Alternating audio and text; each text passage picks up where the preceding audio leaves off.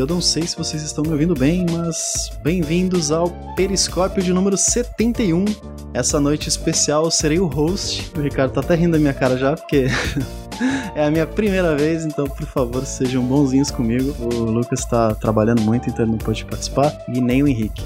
Então é isso, vem comigo, né? Esse é o nosso podcast que a gente fala de joguinhos, né? Toda semana, aqui, nas quinta-feira, às 8 da noite. Às vezes, às vezes às 7, às vezes às 9, às vezes na sexta. É, o negócio é meio. Começou confuso, tarde hoje, tudo amigo? O que que houve? É, alguém foi bicicletar.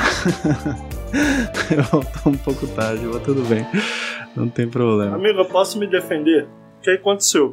Eu fiquei assistindo antes do, do, do podcast começar, eu pensei, pô, vou assistir um filminho, a gente grava o Pérez e depois eu vou pedalar. Só que aí o que aconteceu? A bateria acabou no meio do filme, mano. Eu tava vendo aquele Yesterday. Já viu isso, Bruno? Ainda não, ainda não. Não vê não. É não bom, vê, eu não. gosto. Não, não, não, pô. Eu gosto. É chatão, mano. Eu É acho, bobo. É bobo, mas eu acho legal. eu acho que eu, eu acho que eu, eu, eu não tenho mais. o Meu coração é só ódio. Aí, tipo, é um negocinho bonitinho, de amorzinho. É culpa do Twitter, amigo. Aí eu só fico assim. Ah, para de graça, que isso aí não, não existe, isso aí não acontece. O amor, o amor é uma farsa. aí, pô, mas aí não gostei. Aí acabou a, a, a bateria, eu falei, porra, então vou rápido andar de bicicleta. Aí eu fui sem o celular, entendeu?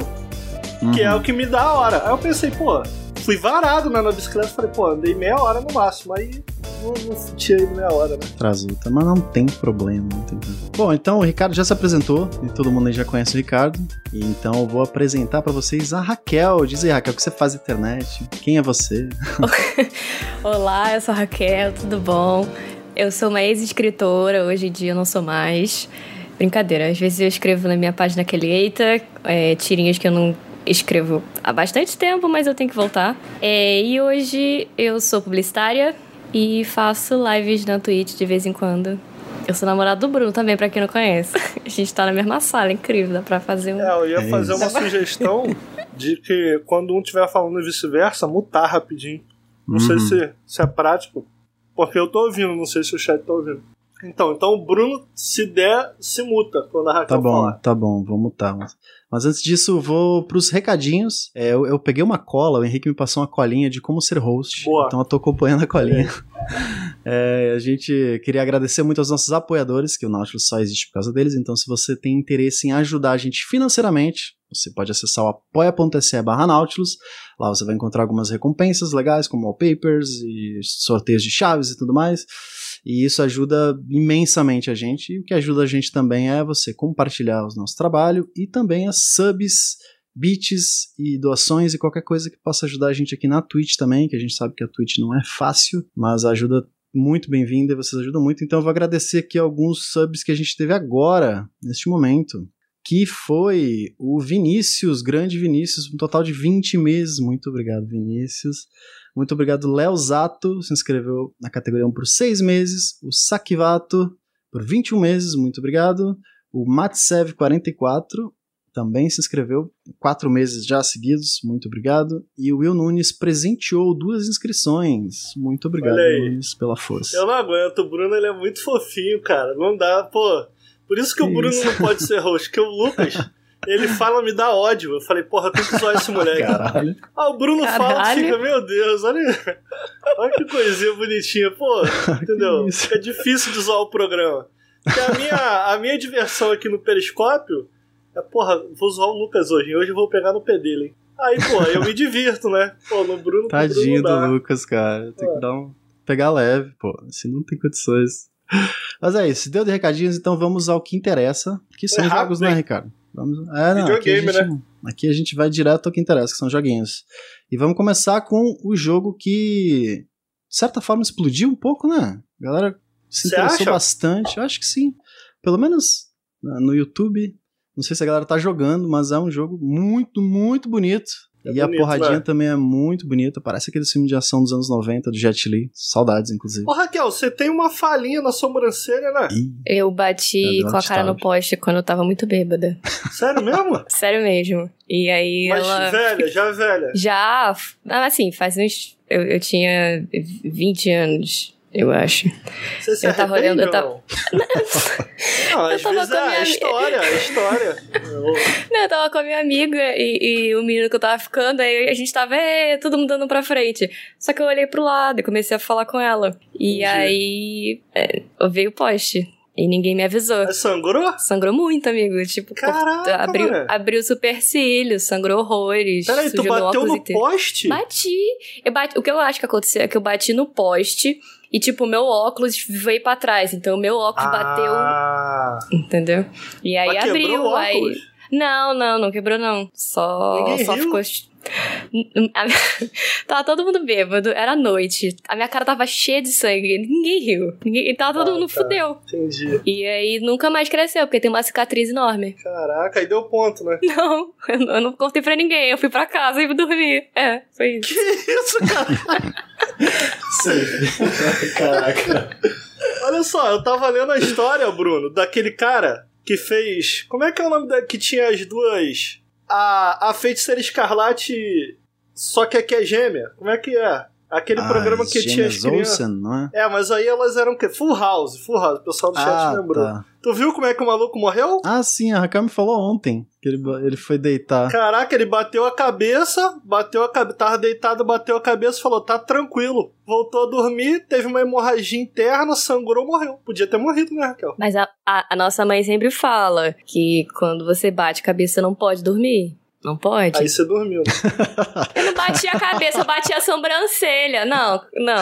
Tá bom, tá bom. Desculpa, mano. É que eu fiquei seja, você curioso, não, cara. não ouviu sua mãe. Pô, eu fiquei curioso. Eu vi ali, eu notei, eu não tinha notado antes. Se eu nunca tinha visto isso, amigo, tem só tinha cinco anos lá, na minha atenção, cara. Eu tenho que passar lapisinho pra cobrir, porque. é Marca de guerra. É porque eu não sei se história. você viu, ô, Raquel, mas a minha sobrancelha, tá vendo? Ela é só metade só. A outra metade é pouquinho. Aí o Luir, que grava aqui com a gente, ele veio falar comigo, pô, cara, vai no médico. Eu falei, pô, por quê, cara? Ele, não, porque eu vi que isso daí, quando a sobrancelha fala, é câncer. Eu, Porra, maneiro. Caralho, porra. Legal. Maneiro. Bacana. Tudo é câncer nessa porra. Aí eu já ia avisar pra Raquel, Raquel, só aí no teu. Talvez eu só seja câncer. Mas graças a Deus que foi só.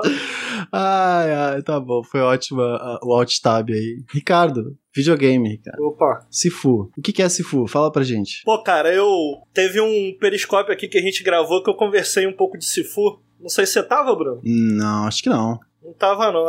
É, sei que a, a audiência certamente deve ter ouvido esse podcast aí. Que foi uma prévia que os desenvolvedores deram pra gente. A gente pôde jogar uma fase, dois meses antes do lançamento. E eu expliquei alguns dos sistemas e como ele tinha. Ele não tinha nenhuma fase, ele tinha metade de uma fase, né, Bruno? Sim. E aí eu expliquei como funcionava o jogo. Só que, pô, expliquei tudo errado. Esquece tudo que eu falei naquele podcast, esquece, né? Eu dei informações falsas, tive impressões erradas, expliquei errado, pô. O jornalista sério, ele vem aqui e ele admite o erro, né? Ele admite o erro. Eu tinha falado que não, pô, que tem que investigar pra achar onde tá o chefe. Não, não tem nada disso. Essa mecânica aí, eu li na internet, achei que era aquilo mesmo. Te enganaram. Enganei, né? Me Hum. enganei, me enganei, me enganei. Então, pô, eu vou explicar o que que é Sifu, cara. Era um jogo que, pessoalmente, eu tava ansioso pra jogar porque ele é ba- basicamente um beaten up. Quem acompanha aqui o Nautilus sabe que, se não sabe, vai ficar sabendo agora. Eu gosto muito de beaten up, gosto muito de beaten up. Street of Rage foi um jogo que eu nem lembro se eu falei em periscópio, porque eu tava afastado do Nautilus. Não lembro se eu falei de Street of Rage aqui. Mas, pô, um jogo que eu joguei 80 horas e quando eu era moleque, né? Tu, ta- tu também, né, Bruno? Pegou a época ali do Mega Drive Super Sim. Nintendo, era a época. Tartaruga beat'em up, Ninja. Era, pô, era, era o ouro, era beat'em up. Né? Tinha um Homem-Aranha muito bom também. Porra, Era só que a gente jogava. demais. Era bom demais. Eu amava, mano. E aí, pô, foi sumindo, né, cara? O beat'em up foi Sim. sumindo um pouco. É, É, engraçado a isso. né? transição do 3D, eu acho que não conversou muito bem com o 3D, né? Demorou muito pra galera encontrar como fazer essa fórmula funcionar num 3D. Esse é o link perfeito, porque o Sifu nada mais é do que um beat'em up 3D. E aí, pô, eu como amante do beat'em up, tiveram alguns jogos que tentaram, brincaram ali com 3D, mas, mas nunca foi a mesma coisa do que era na época de ouro. Eu lembro de alguns aqui, o Fighting Force, Urban Rain ou Urban Chaos. Me lembra aí, chat. Urban Rain, um dos dois. God Hand, God Hand é um bom exemplo, teve God Hand, enfim. Tiveram alguns jogos, mas, pô, acho que eu não vou não vou estar falando nenhuma besteira aqui. Fighting Force, bem lembrado. Fighting Force era clássico, clássico. Uma pena que o 2 virou aquela merda, mas o primeiro, irado. Um, dois bizarro. Ruim, né? Pô, Terrível. 2 mudou, virou um negócio nada a ver. Parada meio Metal Gear, sei lá o que, que ele tentou fazer ali.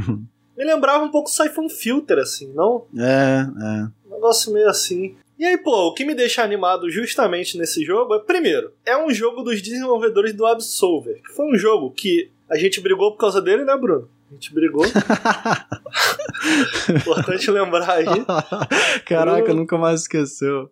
Deu briga. Desculpa, Ricardo. Deu briga que eu tava jogando Absolver. A gente tava, na época, a gente tava organizando o Apoia-se, o primeiro Apoia-se, né? A primeira campanha do Apoia-se do Nautilus. A gente tava todo mundo numa casa. E eu tava, naquele momento, jogando Absolver. Acho que a gente tinha. É porque a gente tinha que fazer o Apoia-se, mas o canal tinha que continuar, né? E aí eu ia fazer uma análise, eu acho que de Absolver. Não tenho certeza se era isso. Era um Uhum. rolê assim. E aí eu tava jogando contra alguém é, na internet. E eu tenho uma dificuldade de ficar quieto, né? Aí o Bruno ficou puto comigo.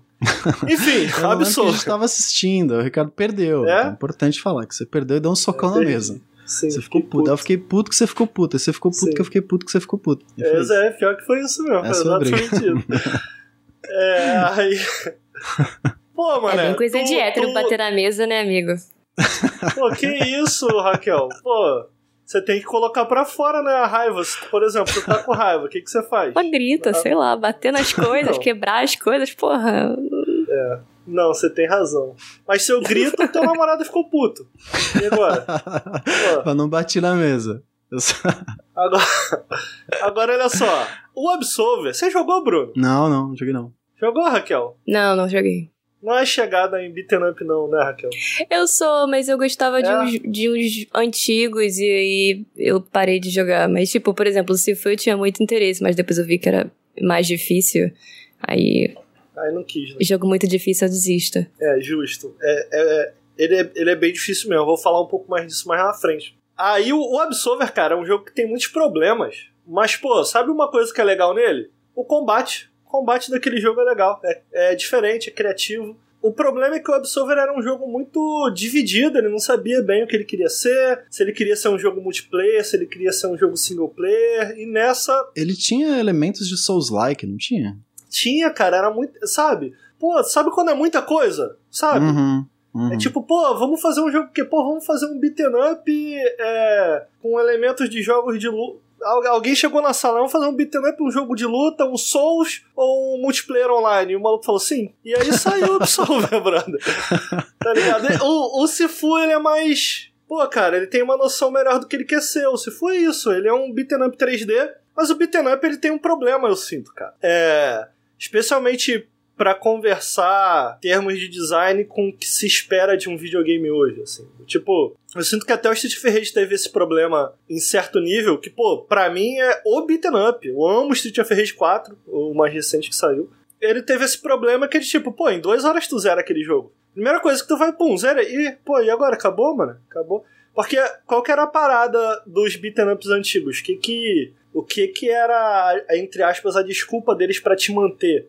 Para te fazer melhorar e etc. Era você ter fichas, entre aspas. Foi um gênero que nasceu no arcade, né? Então, pô, eles eram muito difíceis por conta dessa herança, né? Que eles tinham. E o, eram jogos que acabaram se desenvolvendo a partir disso. Tipo, pô, a gente tem que ser difícil. Então, pô, tu pega até o próprio Street of Rage, dependendo da dificuldade que tu avança, pô, tu consegue chegar mais longe, tu chega em outros níveis e tal. Então, pô, Pra tu realmente alcançar é, é, é, o, o final verdadeiro ou chegar no chefe verdadeiro, tu tinha que jogar no mais difícil. Era difícil pra cacete. Tu tinha que jogar, jogar, jogar aquilo. Então, tipo assim, eram jogos que investiam muito na repetição. E eu sinto, cara, que o que Sifu faz aqui dentro do sistema dele é ser esse beat'em up 3D em que ele inventa uma mecânica que conversa com essa ideia. Do tipo assim, com essa ideia de fichas, com essa ideia de você ter que se aprimorar para progredir, né? E até mesmo com essa ideia de, pô, para que tu, tu consiga chegar ao final verdadeiro, você tem que é, é, é, se embalar, tu tem que entrar de cabeça no maior desafio que o jogo possa te oferecer. Onde eu tô querendo chegar? É um jogo que me interessava por essas razões, assim. Primeiro, por tentar interagir com coisas que beat'em ups faziam, É, e por ser um beat'em up 3D, cara, numa época em que meio que os beat'em up, beat ups 3D meio que viraram um character action, a lá é, Devil May Cry, ou puramente um hack and slash da vida, sabe? É, eu sinto que o gênero meio que se transformou, e o Sifu não, cara. O Sifu, ele é um jogo de Kung Fu, basicamente, me lembra muito, eu citei na minha análise, quem estiver ouvindo pode ver lá no Nautilus, a gente fez uma eu fiz uma análise lá do Nautilus, né? É, de Sifu. Muito boa, por sinal. É, tem 10 minutinhos, dá uma olhada lá. Pô, perdi o fio da meada completamente, onde que eu tava querendo chegar. Filmes de Kung Fu.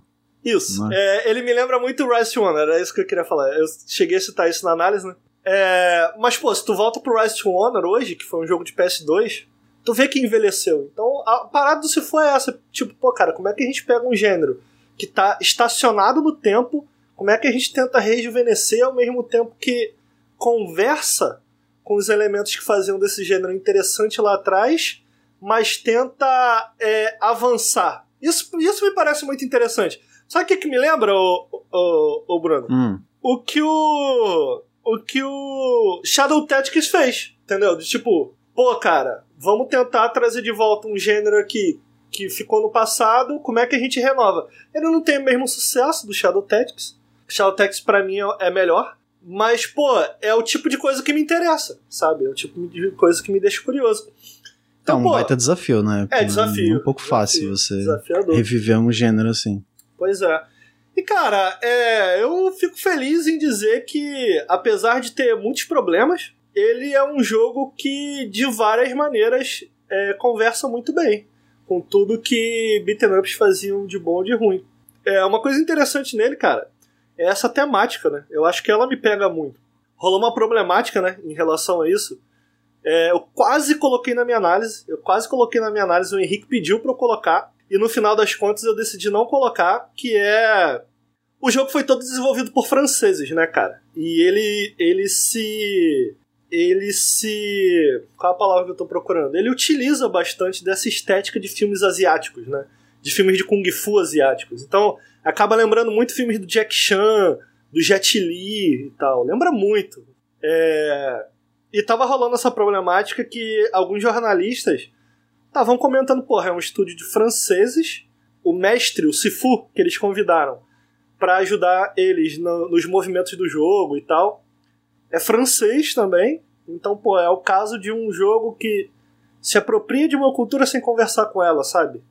Sim. E me parece, um, me parece uma parada meio, pô, 2022, né, galera? Só que rolar, aconteceram algumas aconteceram, aconteceram algumas conversas pós o lançamento do jogo em que uma, uma das jornalistas ela conversou com o estúdio e eles falaram que, pô, cara, a gente entende, mas não é bem assim. A gente conversou, a gente teve vários consultores, tinha umas quatro pessoas na equipe que eram consultores e tal. Então, pô, como eu não tinha certeza, cara, como eu não sabia e a gente não tinha essa essa essa ponte direta com os desenvolvedores, eu falei, pô, mano, eu não quero ser injusto no seguinte.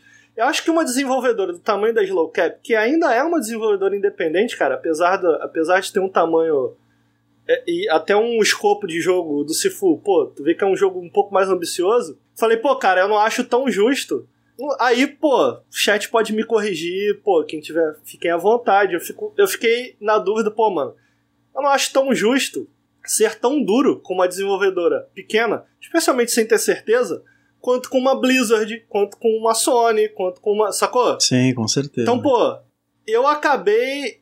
Foi uma escolha que eu fiz, não sei se foi feliz ou infeliz, foi uma escolha que eu fiz, eu acabei retirando. É, a gente chegou a escrever uma parte sobre isso na, na, na análise. Mas enfim, é isso, né? No final das contas, os desenvolvedores eles comentaram, a jornalista, eu devia ter o link do, da matéria. Eu vou tentar deixar no, no post aí para quem estiver assistindo, é, ouvindo ou assistindo no YouTube. É, a jornalista da matéria, ela era de origem é, asiática, até onde eu entendi, e ela fala, pô, legal que eles procuraram, mas eu ainda acho muito caricato, ainda acho muito problemático e tal.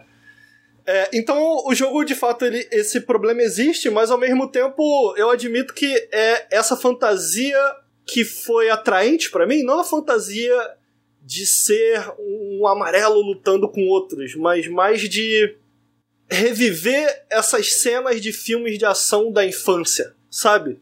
Sim. Pelo menos foi a minha infância, né? De muita gente não foi. Que era, pô, do Jet Li. E o jogo é muito isso, eu sinto, sabe? Ele. Ainda que ele seja um beat'em up bem tradicional, ele tem muito na veia dele, assim, essa veia cinematográfica. Não sei se. Sim, é o próprio jogo se de câmera, faz sentido. a iluminação. É. A iluminação fala muito com isso mesmo. É, então, pô, ele é um beat'em up bem simples, na real, cara, e bem direto ao ponto. Ele tem algumas mecânicas, que é a mecânica de morte dele, que é uma mecânica um pouco mais elaborada, digamos assim. Mas basicamente, você. No início do jogo, pô, vou dar aqui o basicão pra gente entrar no, no- na conversa, pra gente começar a conversa. No início do jogo, o teu pai é assassinado. Teu pai era um Sifu, pica das ideias. Eles não explicam. Tem muita essa ideia de história que já aconteceu, tá ligado? E tu tá pegando um recorte dela no meio. Então, enquanto a história avança, tu começa a entender quais eram as relações, as relações daqueles personagens e, e qual a relação deles com a cidade também, sacou? Eu pessoalmente acho isso legal. Mas a história não é uma coisa que eu falo, puta, joga esse jogo pela história. Não, ela é bem minimalista. Ela existe, ela tá ali, mas é muito essa sensação de uma história presumida. Tipo, ela já aconteceu e agora é só hora da tua vingança, tá ligado? Aham. É, então, pô, tu sai nessa jornada, cara, pela cidade. As cinco pessoas que foram responsáveis pelo assassinato do seu pai são basicamente um boss de cada fase. Um boss de cada fase. As fases, de maneira geral, elas são bem lineares. Elas são bem lineares e no final você tem uma boss battle, que foi um desses assassinos. De maneira geral, eh, todas as fases são lineares e elas seguem assim. Qual que é o rolê? O que, que te impede de avançar nesse jogo qual é a mecânica que conecta tudo isso? Ele tem uma mecânica de morte que funciona da seguinte maneira: você tem esse colar é, que é mágico, o jogo tem muitos elementos mágicos, né? Ele não é, é- é- ele não fica só no que é real, só na realidade. Tem muitos elementos fantasiosos e, de maneira geral, conforme você vai avançando nas fases, vão brotando aos poucos mais elementos fantasiosos, apesar do combate ser bem em em inglês a gente usa a palavra grounded. Eu não sei o que usar em, em português, porque realista não é bem a palavra. O combate não é necessariamente realista. Ele é autêntico, parece uma arte marcial, sabe? Tipo, os movimentos e tal. Porque houve essa consultoria e tal. Então, tipo assim, é baseado numa arte, numa arte marcial que realmente existe e tal. Então, ele parece autêntico, mas ele não é. O chat falou verossímil, eu acho que é por aí. Ele é verossímil. É, Então a mecânica de morte acontece o seguinte, cara, ele é um jogo muito difícil. E quando você morre, você vai ficando mais velho. Você começa com 20 anos. E aí você morreu a primeira vez, eu vou tentar ir muito devagar, porque essa mecânica, ela é difícil de explicar, cara. Jogando, ela é bem simples, mas ela, ela é difícil de explicar, bicho. Mas vamos lá. Você tem esse colar e você tem vidas. Tem duas maneiras de morrer nesse jogo. Quando você não pode mais reviver, né? Na verdade, tem uma só, né? Quando você envelhece, morre acaba. Mas é que você é imortal. E conforme você vai morrendo, você tem esse talismã, digamos assim, que ele é feito de várias partes. Ele tem quatro, quatro partes, quatro pingentes. Passa 10 anos de vida, um pingente são cinco pingentes, desculpa, não são quatro. Cada 10 anos de vida que você passa, você basicamente perde um pingente. Então, quando você morre a primeira vez, você perde um ano. Quando você morre a segunda vez, você perde dois anos de vida. Quando você perde três, você perde três anos de vida. E aí por diante, né? Então, quanto mais você morre, mais anos de vida se passam para você voltar exatamente de onde parou. Então ele é um jogo muito difícil, mas sempre que você morre, você continua exatamente de onde parou. Você não volta a fase inteira. Isso é importante. Qual que é o limite da idade? Você começa com 20 anos, quando você chega mais ou menos no ano 70, é meio que a tua última vida. E o que que acontece até você chegar lá no ano 70? É, esses, esses, essas partes, essas cinco partes dos talismãs, elas vão sendo destruídas. E aí, qual que é o rolê, cara? O rolê é o seguinte: você tem basicamente do ano 20 ao ano 75 para zerar esse jogo. Então, se você zera a primeira fase, e é um jogo difícil, você morreu pra cacete, chegou na segunda fase com tipo 50 anos, porra, brother, agora tu tem 20 anos pra zerar o jogo. E 20 anos, por que, que 20 anos é pouco? Porque você vai ter menos, menos partes do talismã para reviver, você vai ter menos idade e você vai ter menos chance de reviver nas fases.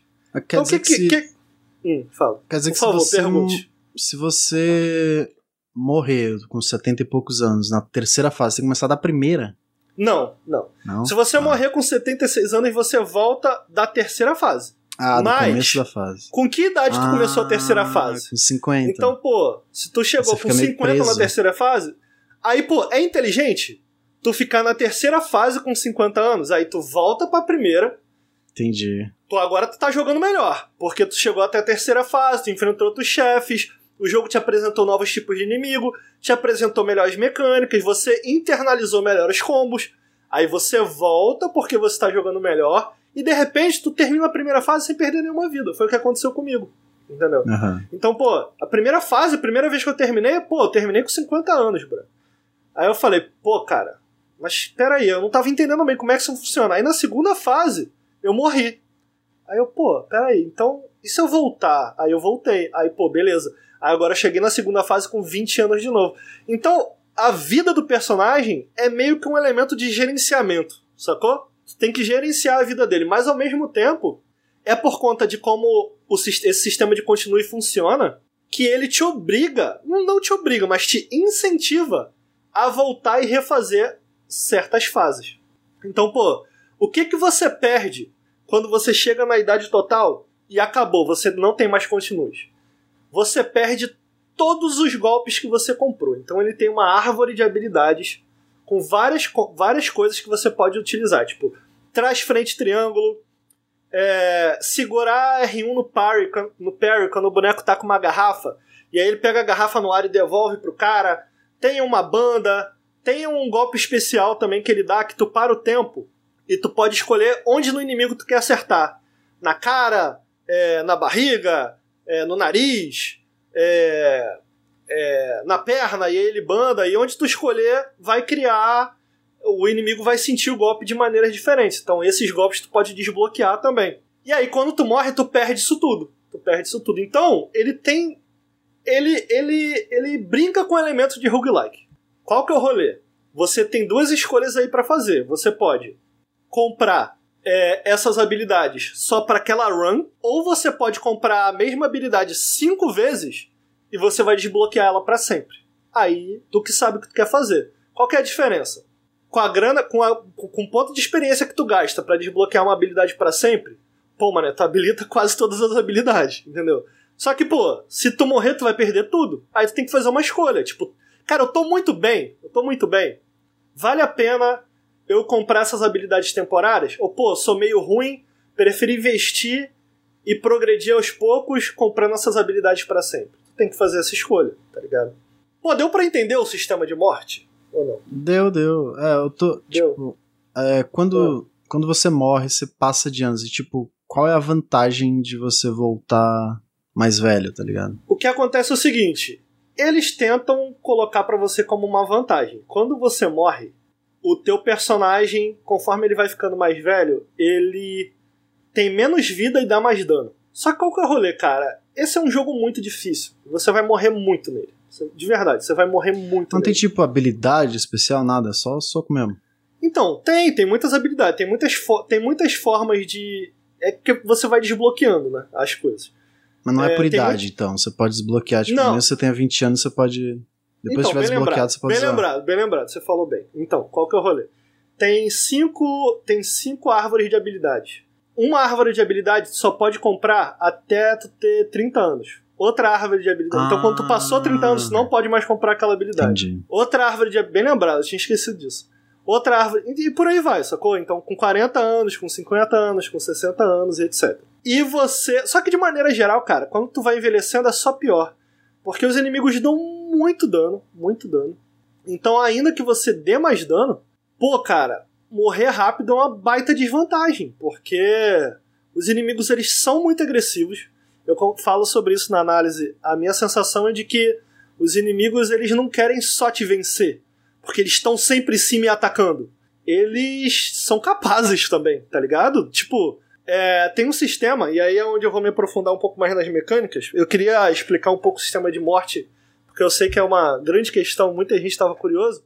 É, esse jogo, Bruno, ele tem uma, duas, três, pelo menos umas quatro maneiras que tu tem que escolher de de, de, de não tomar um golpe. Então tu tem defesa, porque o personagem ele tem uma barra de.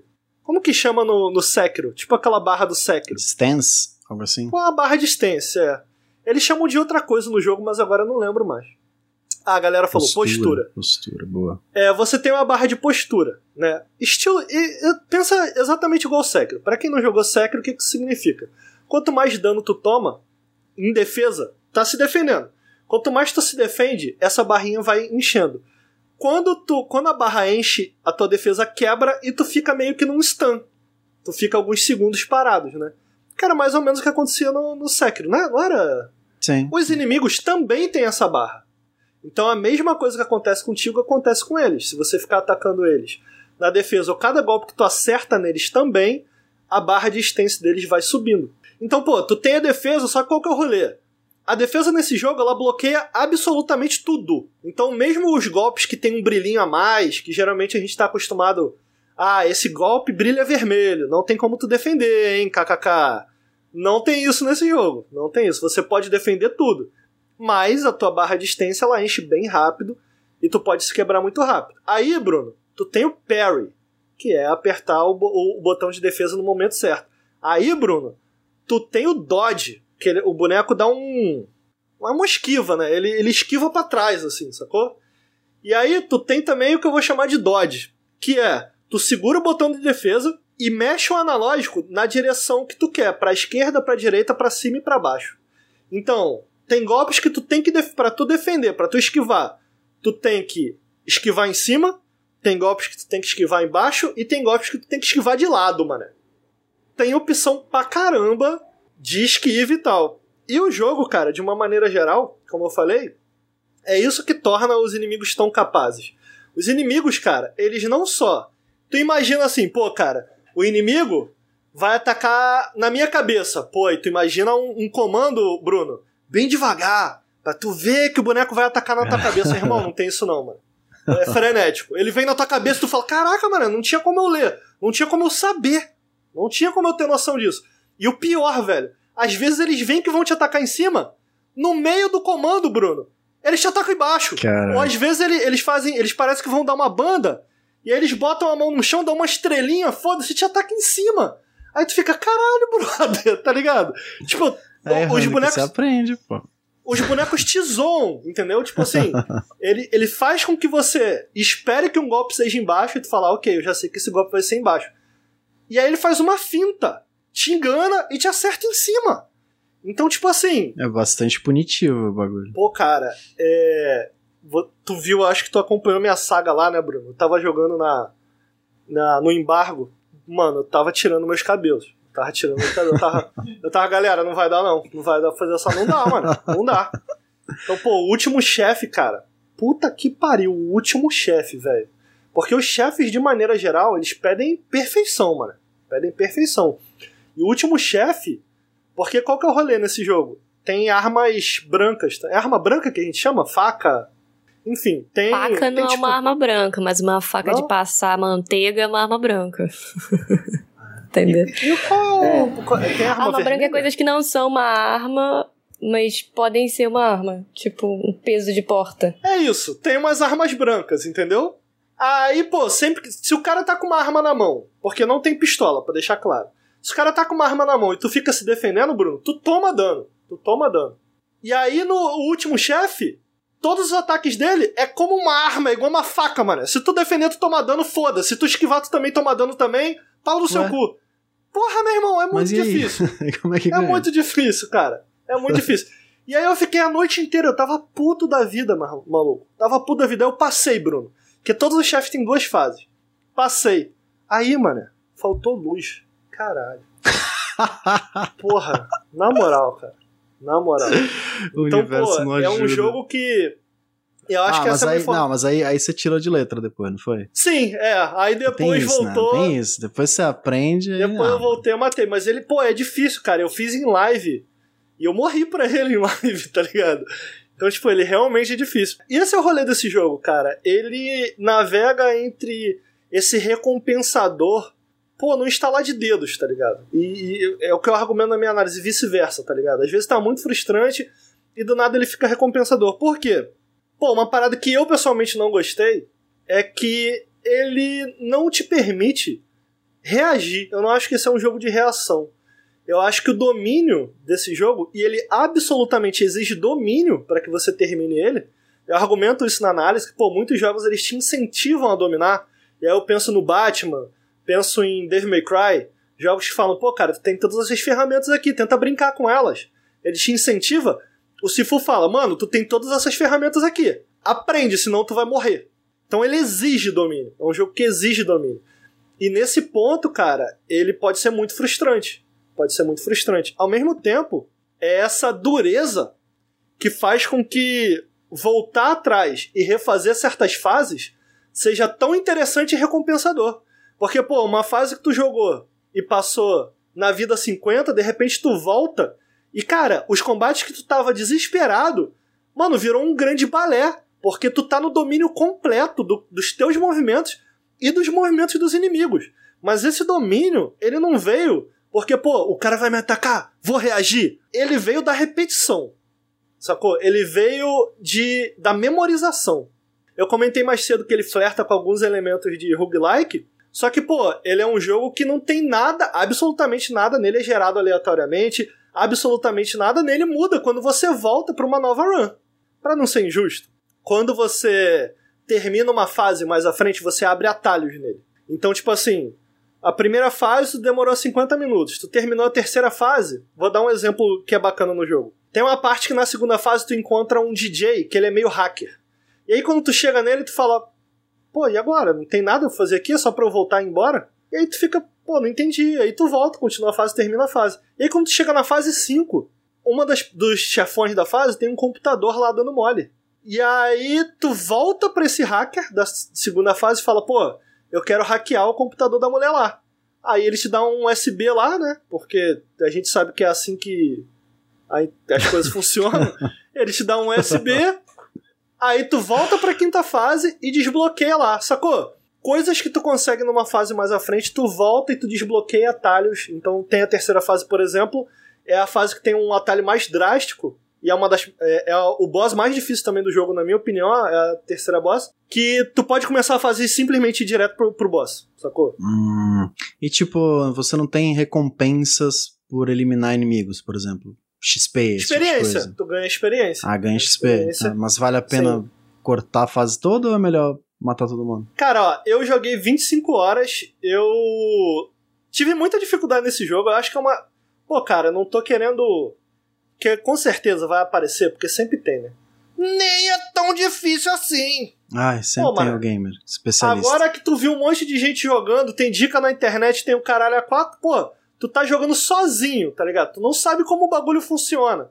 Não tem a menor noção. Pô, tu aprender do zero assim é uma luta, foi uma luta. Então, de fato, é um rolê diferente tu fazer uma porra dessa no embargo com ninguém. Então, tipo, qual foi a tua pergunta hum. mesmo? Falei pra caralho. Esqueci, mano. XP, XP, se vale a pena cortar a fase é. toda ou é melhor matar todo a mundo? A minha decisão foi, pô, cara, eu vou investir em comprar as habilidades para sempre e eu refazia as fases inteiras para ter mais XP e conseguir todas as habilidades que eu queria. Foi como eu joguei. Mas essa foi uma decisão minha, tá ligado? De repente, eu sei que tu, por exemplo, joga muito bem videogame. De repente tu poderia se dar bem, se dar bem com outra decisão, sacou? Tipo, cara, não, não, tô, não tô muito afim. E, pô. Mas, tipo, é possível. Ah, eu quero não comprar nenhuma habilidade. Eu consigo de boa consegue, jogar o jogo inteiro. Consegue. Pô, é muito mais difícil. Consegue. Não, eu acho que tem habilidades importantes, que eu utilizo muito. Então eu gravei lá com o Heitor no Overloaded, ele, ele, começou a jogar agora, ele tava até falando comigo, ele, pô, tuas dicas foram boas e tal.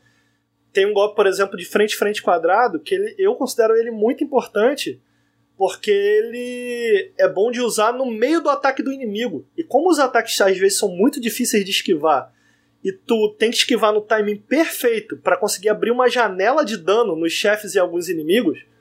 Pô, esse ataque que quebra o ataque dele, que quebra o super armor dele, tá ligado?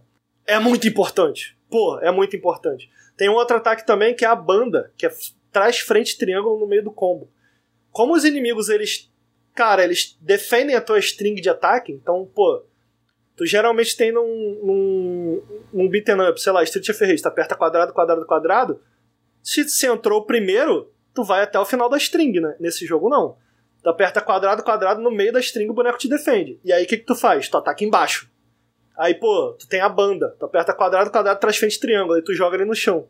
Aí quando tu joga ele no chão, tu corre e aperta triângulo. Ele dá um chute na cabeça do cara. Aí depois tu segura a bola. Aí ele dá dois socos na cabeça do cara e levanta. Sacou? Interessante. Então, Você descrevendo assim, parece. Tipo, você consegue imaginar como parece ser uma luta, tá ligado? De isso, filme. pô, perfeito. Que, que você é perfeito. interrompido e você tem que é, achar uma forma de improvisar pra depois ser interrompido de novo, interromper o inimigo. Perfeito, interessante. perfeito, sacou a parada. E, e esse é o rolê que eu tive. Eu fiquei com muito medo de recomendar esse jogo. Porque eu comento que a. A fluidez do combate nesse jogo ela não é dada, ela tem que ser conquistada. Porque, pô, cara, no início eu não, eu não tava entendendo. Pô, pô, eu começo a atacar, o cara defende, o que que eu faço? E é na base da frustração, é literalmente na base da porrada que tu vai aprender nesse jogo, sacou? Então, ao mesmo tempo que eu reconheço que ele é um jogo que pode ser muito frustrante, eu amei. Eu reconheço todos os problemas que esse jogo tem. E eu acho que muitos, muitos, muitos desses problemas poderiam ser desviados. Mas, cara, o que tem aqui eu acho que é especial, mano. Eu gosto muito do visu dos visuais dele. Eu gosto muito do sistema de combate dele. Eu acho que o sistema de morte, o que ele tenta fazer, é ousado, é ousado, é interessante, é diferente. Por mais que não seja perfeito. Pô, cara, é diferente. É, é, é... Só o fato de eu, caralho, como isso funciona? Pô, eu acho sim, eu acho, eu gosto desse tipo de coisa. E, pô, Sim, é até de pra um gênero. explicar ele é, ele é diferente, né? É difícil de você entender, mas faz muito sentido. Mas jogando ele é simples, Bruno. Entendeu? Sim, sim. Jogando ele é Aham. simples.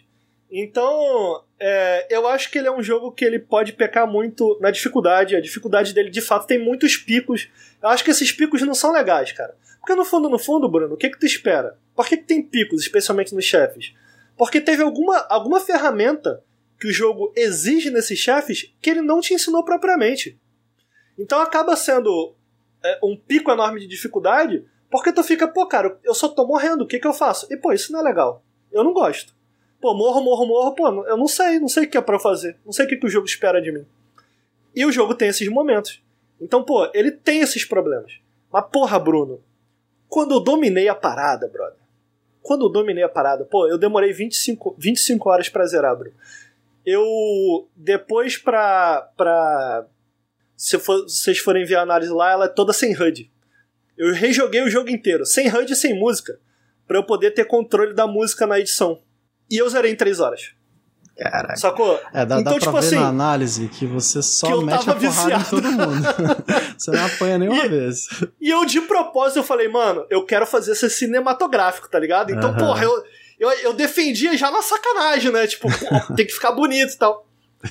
É... Então, pô, isso é muito maneiro, entendeu? Pô, foi muito difícil, foi frustrante, mas caraca, depois eu voltei, cara. E eu passei a navalha em todo mundo, foi porradaria pra tudo que é lado. E aí o jogo clica, e aí tu fala, meu irmão, eu sei Kung Fu. Como, como o Neil disse, né? I know Kung Fu. Pô, esse é um sentimento poderoso, mano. Esse é um sentimento poderoso. Então, no final das contas, eu, eu recomendo o jogo. Eu gosto muito dele. E digo mais, vou além. Cobrem. É lógico que eu não vou ficar preso a essa promessa, porque não é uma promessa. Mas eu, eu acho, Bruno, eu tenho quase certeza. Acho muito difícil desse jogo não aparecer final de ano nos nossos melhores do ano no Nautilus, na Opa! minha parte. Pelo menos, não sei se como GOT, não sei. Mas como. como. Qual é o outro que a gente usa lá? Menção O- honrosa. Menção honrosa. Tem Porque, bastante mano, jogo eu- esse ano, hein? Sei não. tem bastante coisa. Eu acho difícil. É porque eu gostei muito desse jogo, Bruno. Gostei muito. O jogo é bom. Dei uma chance pra Sifu. Acabei, eu acho. Perfeito, perfeito, maravilhoso. É, o o meu único problema com ele é a dificuldade mesmo, que tipo, eu gosto daquele feeling que Dark Souls traz de tipo, pô, morri 30 vezes pro boss e finalmente matei, cara, sabe, é uma sensação muito única. Eu acho que talvez ele faça isso, pelo que você tá descrevendo, principalmente na parte quando você domina tudo, do combate e tudo mais. Mas eu confesso que eu tenho uma leve preguiça da primeira etapa, sabe? De, pô, Vamos lá, vamos lá. Tem que Justo, aprender a lutar com o Fu pra poder jogar esse jogo. Não, foda. Mas, Pô, cara, o, o Caio Teixeira me falou uma parada que eu achei interessante. Que eu falei, pô, o que eu não gosto nesse jogo é que tu não se sente um mestre do Kung Fu. Porque, tipo assim, tu viu o ataque do inimigo e tu esquivou. Tu se sente meio que um dublê ensaiando, ensaiando uhum. para se transformar nesse mestre do Kung Fu, porque tu só aprende na repetição. Tu não consegue esquivar de um ataque porque tu enxergou, tu leu ele. Pelo menos é isso que eu, é isso que eu imagino que o Neo faz, tá ligado? No Matrix. Porra, mano. Ele lê os inimigos, ele, ele é pica. Vem, ele vem em câmera lenta, né? É roubado. É. Aí ele me falou assim, pô, mano, mas tu já, já fez alguma. alguma. É, alguma luta? Aí eu quebrei ele, eu falei, fiz um dia de Kung Fu. Calma. Aí ele falou, pô, fiz vários anos. E o que que tu fica fazendo? Tu fica repetindo, repetindo. a porra da postura, tu fica. Então a repetição, ela faz parte do Kung Fu ele me pegou. Aí Pintar me pegou, cerca, então. Danielson. É. Pintar cerca. É isso. É, eu, sei, eu sei que a Raquel também tava afim de jogar, mas ela viu que era difícil, né? Ai, gente, já, pra difícil já basta a vida, sabe? Por que, que eu vou jogar um jogo que é difícil pra caralho? tipo, porra, eu fico com muita preguiça. Nada contra, eu só, só fico com muita preguiça. justo, justo. Assim, é, não, realmente, é, é uma barreira que você tem que estar. Tá, ah, mano, eu tô afim de sofrer para ter uma recompensa no final. Então vamos lá. Mas eu confesso que às vezes dá uma preguiça. Mas é aquela discussão do modo easy, nesse jogo vocês acham que, que rolaria ou também não? Não é problema não. Eu acho que, pô, o cara tá querendo jogar a parada. Eu acho assim, deixa claro. De repente, pô, tem esse modo aqui que é o que o Celeste faz, outros jogos fazem, e tem esse modo aqui que é o recomendado pelos desenvolvedores. Eu, eles, numa entrevista, eles falaram que eles não descartam. Eles não uhum. descartam um modo mais fácil, mas a princípio não tem, não. É, é dificuldade única o jogo, tipo assim. Uhum. Tipo Dark Souls, né? É, tu, opções tu muda, de acessibilidade, né? acho que é, é muito sim. importante você dar, mesmo que para desativar qualquer coisa que possa estar te atrapalhando no jogo, né? porque te frustra e você não quer isso, né? Eu acho que tudo bem. Uhum. E acho que o Deus Ex faz isso também, de você colocar, tem uma dificuldade. Essa é a dificuldade que a gente planejou Sim, é. fazer. Pois né? é. Essa aqui é se você quer curtir a história, essa aqui se você quer curtir, você quer um desafio a mais, essa aqui os inimigos são impossíveis de matar, então você vai sofrer muito. Tipo, acho, acho que descrever é a melhor, melhor forma de você entregar a parada que você tá dizendo, cara, que experiência você quer ter? É a que a gente pensou a outra. Tudo bem, sabe? Eu, eu concordo. É, é, porque eu sou, meio, eu sou meio lesada em questão de é, reflexo. Meu reflexo não é muito bom. Não sei se é, sei lá, alguma coisa é minha ou se eu preciso trabalhar mais isso. Então, nesse jogo, eu, eu, realmente eu tenho certeza que eu ia sofrer. Eu só ia falar, gente, não tem como. Mas é um jogo que eu me interessei muito, pelo, tanto pela estética. Mas você é boa de memória? Porque não, amigo, também não. Não tem reflexo não, Raquel. Não é memorizado. Memória não é muito boa, não, mas é melhor que o reflexo. É. Mas é isso, é um jogo que eu fiquei bem interessada. Pelo, tanto pela estética, porque eu achei muito bonito, e porque eu gosto desse tipo de, de joguinho de lutinha. Mas aí depois que eu vi que era muito difícil, eu fiquei, puta, fudeu, não vou conseguir. É, não, entendo, entendo perfeitamente. Eu ia, eu ia pro metrô agora, mas eu não vou não. Eu vou pro Bud Simulator porque a Raquel tá muito quietinha. Mas se vocês quiserem uma pausa pra ir no banheiro, alguma coisa, rapidinho. Amigo, eu, pô, mano, eu tô com uma petição aqui, porque eu vim da, da de bicicleta, eu vou trocar a blusa. Eu vai já lá, volto. Vai lá, tranquilo. Bom, vamos falar do Buddy Simulator. Eu vou confessar que o gamer, o gamer de esquerda, para quem não conhece o gamer de esquerda, tem várias opiniões terríveis no Twitter e ele recomenda muito, recomenda muito esse jogo. Então eu fiquei, hum, gamer tá recomendando, né? Não sei se eu vou jogar. Eu acabei não, não sabendo nada. Então, eu também não sei que jogo é esse, Raquel, não. É, é, aquele jogo que fecha pro desktop, cara. Ah, é? Raquel, se você Bruno puder explicar Lucas... pra gente o que é Buddy Simulator, o Lucas vai gostar também. O Lucas nunca jogou esse jogo? Tem certeza? Não sei, talvez não. O que, que é Buddy Simulator, Raquel? Então, Buddy Simulator, pela tradução óbvia, é um simulador de amigo em que é, ele é pixel art, ele é super simples, ele é preto no branco e é assim praticamente o jogo inteiro. E basicamente você acha uma máquina muito antiga e você começa a jogar e falar, né? Vem aqui ter o seu amiguinho imaginário, seu amigo simulador, e ele vai aprender com você. Então, é uma inteligência artificial, entre aspas, que aprende com seus gostos. E você, ele faz várias perguntas. Qual a sua cor favorita? Qual a sua comida favorita? Ao longo do jogo, essas perguntas continuam. Só que começa a aparecer várias outras perguntas, né? E aí você cria um nome para ele. Quando eu joguei, eu criei o Bob, né? O grande Bob. E ele, ele é super adorável. ele quer brincar com você. E tem brincadeiras é, básicas, tipo jogo da velha, tem brincadeira de é, 0 em 1, um, enfim. Então, ele basicamente fala: ah, cansei dos jogos, né? Só tem três jogos, cansei. Então, reinicia aí a máquina que eu vou criar uma coisa nova para você. E você fala: hã? Ele reinicia a máquina. Você fica, ok. Aí o jogo, tipo, fica esperando. Você fica, gente, eu tenho que fechar e abrir o jogo, é isso. Aí beleza, você vai lá e fecha e abre o jogo. E aí quando você volta, tem um novo jogo falando As Aventuras de Raquel. E eu fiquei, o que é isto? e é um RPG. É um RPGzinho de escrita, né? É um RPG que você tem ler a historinha e você vai escrevendo o que você quer fazer. Você quer pegar um objeto, se você quer interagir, se você quer ir pra tal lugar. Só que é um RPG que fica um pouco esquisito. Mas basicamente o, o Bob, né? O seu amigo, ele é muito legal. Ele é muito gente boa, ele começa a conversar com você, ele é super legal, ele quer brincar com você. E aí no meio do jogo ele começa a perguntar várias coisas, só que as coisas. Ele é o gênero que porra tá acontecendo. Entendeu? Eu qualifico esse jogo como que porra tá acontecendo. Que você é vai uma jogando inteligência fica, artificial maligna, é isso? Ele não é mal. Não ele é não é mal. mal. Ele, é que ele só tem você, Ricardo, entendeu? Ele só tem você como amigo. Você é a única coisa que ele conhece. E aí ele fala, beleza, vamos embora. Quando você fecha o jogo, né? Você vai fechar, ele fica, você vai fechar o jogo? Aí você fica, ué, né? Preciso ir. Ele, você vai me deixar? Você ué, vou. Tranquilo, então, beleza?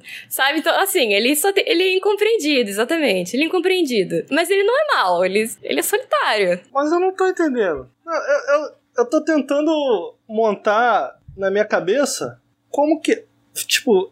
Fica Eu não posso falar muito, eu não, palavra, eu não posso falar muito. Ele, é In-? Inicialmente é, é só texto. É porque tá aparecendo na tela, pra quem não tá vendo, mas tá aparecendo é, um cenário e tudo mais. Mas no início é só texto. Só texto mesmo. Ele conversa com você como se fosse um MSN. Ele, ele fala, você responde. Você pode, você realmente responde. É, você tem que digitar o que você quer falar. Entendi. Tipo um. um tipo um adventure é, é, de texto. Isso, isso. assim. E aí, inicialmente, você vai, né, vai digitando e tudo mais, só que ele quer te deixar mais feliz. Porque ele quer que você, que vocês sejam muito amigos.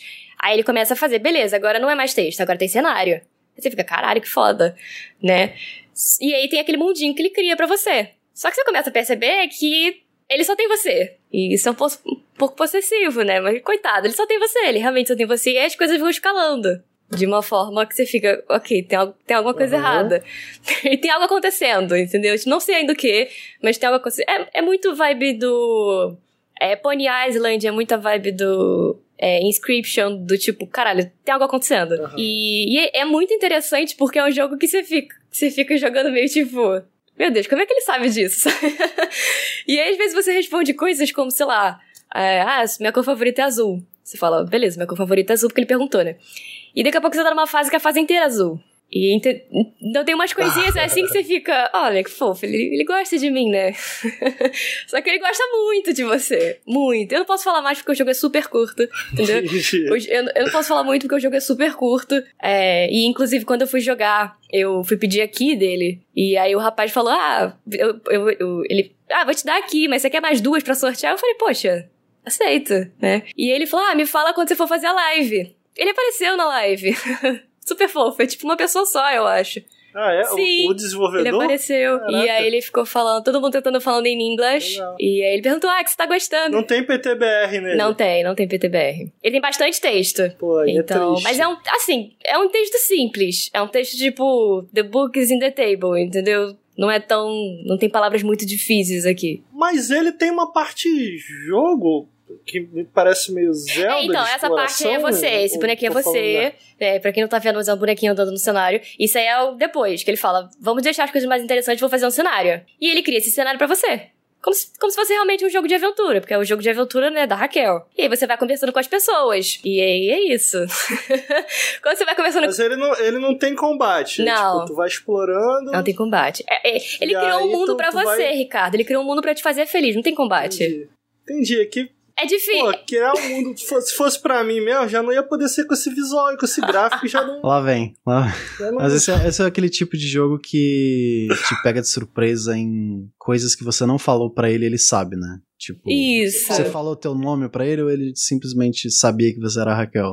Ah, eu não lembro, mas eu, eu, eu acho que eu não falei meu nome, mas eu não lembro. Tem jogo que pega pelo Windows, né? O teu nome de usuário do Windows e ele sabe o teu nome. Tipo, às vezes pode dar errado, mas quando dá certo é bem assustador, assim. Tá, a minha, a minha questão aqui é: tipo, parece que você gostou. A minha questão é: por que você gostou? O que que te fez recomendar? Se é que é isso. Porque eu amo, eu amo jogos do tipo. que eles. Ele sabe que é um jogo, entendeu? Ele sabe que é um jogo, ele sabe que você é uma pessoa numa tela de computador jogando. E ele fala sobre isso. Ah, você tá aí sentado no seu quarto, falando comigo. Eu gosto disso, porque parece muito, tipo, é muito quebrado quarta parede e fala, caralho, tem alguma coisa errada. Só que tem, é, ele é terror, né? Mas ele não é mal, né? Ele não é mal. Só que ele é possessivo. Mas eu gosto por isso. É igual Pony Island. Pony Island, porra, tem umas coisas que acontecem que ele pega do seu Steam o nome de alguém que conversa com você, você fica, cara, que porra é essa? Como é que essa pessoa tá falando comigo? Ou um jogo que fala, ah, eu preciso reiniciar aqui para instalar uma coisa para você. O jogo fecha, você fica, ué. Aí quando tu abre tem uma coisa nova. Um jogo que interage com você, sabendo que ele é o jogo, sabendo que você tá ali jogando. É, eu acho muito legal. E é um jogo super curtinho, ele deve ter umas 5 horas. É, eu, tô, eu tô um pouquinho. Eu tô isso aqui de zerar, ainda não zerei, porque eu vou sentir falta do Bob. Porque você se realmente se apega. Ele é tipo. Ele é muito legal. Ele é realmente uma pessoa muito legal. Só que tem algo errado. E aí, quando você começa a conversar com as pessoas, é isso. Mas é isso, é, é, um jogo que vai evoluindo. O legal é que ele evolui a ponto de, tipo, te conhecer muito. Entendeu? Obviamente ele não é uma inteligência artificial super, caralho, inteligente pra cacete. Mas ele é uma inteligência artificial que consegue pegar os seus fracos. Surpreende, é o que eu tô entendendo. é porque é um jogo que ele é, ele é muito simples. Ele, ele, ele é realmente muito simples. É, é o tipo de jogo que, que ele usa muita, tipo a criatividade para te surpreender em coisas banais, tipo abrir uma pasta no teu PC, escanear os arquivos e te falar sobre uma foto aleatória que você tem, tipo, sabe, são coisas que você não espera quando você abre um software no teu computador e tipo, ah, você abriu o software, você está preso naquela janela e é aquilo, sabe? É, é uma coisa que muitos jogos, tipo, principalmente na cena índia, assim, Undertale meio que faz, não faz isso, mas tipo, ele meio que sabe quando você fecha o jogo, quando você abre o jogo. Ele tem esse, esse tipo de coisa. E o Inscription também é um bom exemplo. Então são coisas que ultrapassam a barreira de jogo, né? Ultrapassa a barreira de software. E é sempre muito interessante de você ter essa surpresa, porque é algo super inesperado que quebra muito dessa barreira do que você entende sobre um videogame ou sobre um software até, né? Pô, se você tá preso num console, como que isso funcionaria, sabe? Como que ele tem acesso a coisas no meu computador que são pessoais, até tem até um pouco dessa questão de privacidade, o que que tá rolando nisso. Então, tipo, são jogos que surpreendem nesse sentido, sabe? Eu acho que não dá para falar muito, porque é spoiler, que a Raquel falou, né? E tem outros exemplos também, tipo, mas mais recente é Inscription, que até na análise eu tento não falar nada do que o Inscription faz, mas ele faz muito disso também. E eu acho que são jogos interessantíssimos de você jogar e debater sobre eles e as formas como ele faz esse tipo de coisa é bem interessante como ele sai do jogo, sabe? Ele existe fora do jogo. E isso meio que você carrega junto, sabe? É, é, muito meu fraco o jogo que sabe que é um jogo. Tipo, nossa senhora, me dá um jogo assim que eu vou falar, gente, o melhor jogo do mundo. Igual. É igual, é igual o Lucas. eu amo, eu amo, eu amo. Porque eu acho que é muito diferente. Jogo de desktop, é o gênio. Eu acho muito, eu acho muito diferente. Eu de verdade diferente. Mas o que eu gostei desse mais é porque ele, ele realmente tem uma. Ele começa a criar uma relação intimista com você.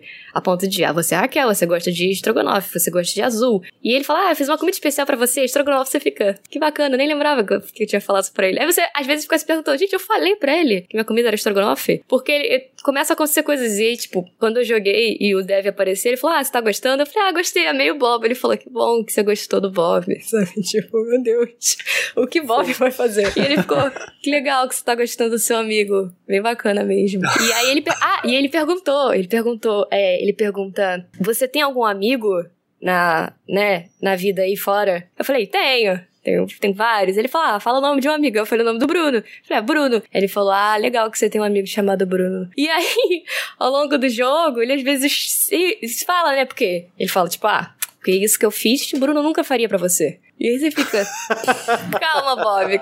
Muito bom. Vai deixar, Bruno? Desinstala, mano. Acaba com essa parada. E, Caraca, e aí? É isso. Não sabia dessa, né, Bruno? Pô. E aí Caraca. o desenvolvedor pergunta ele, ah, quem você votou como seu amigo? Aí eu falei, ah, Bruno, meu namorado. Ele, que bom que você votou o Bruno como seu como amigo no jogo. Eu fiquei, caralho.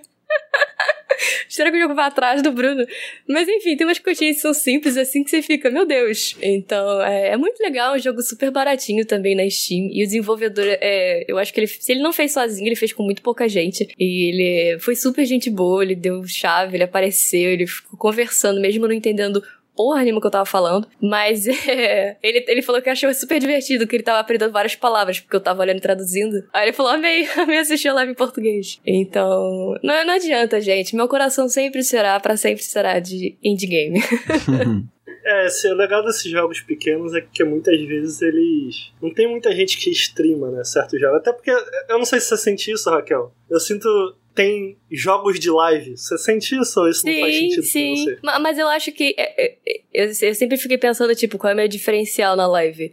E eu acho que é porque eu jogo jogos que não tem ninguém jogando. Obviamente eu jogo jogos que são bem famosos uhum. ainda, mas no lançamento e tudo mais. Pô, eu já joguei muito jogo que só tinha eu fazendo live, sabe? Igual o Henrique. O Henrique também faz jogos só... Mas eu acho que isso atrai pessoas, porque já apareceu gente no meu canal falando, porra, nunca vi esse jogo na minha vida e já amei, já botei aqui no meu wishlist, entendeu? E, e, sinceramente eu prefiro, eu, eu gosto muito de ajudar. E esse, tipo assim, o Body Simulator ele não é tão underground assim, ele é, ele tem bastante crítica na Steam, é, muito positivas. Então, o pessoal, ele teve um buzz, né, do quando ele lançou e tudo mais.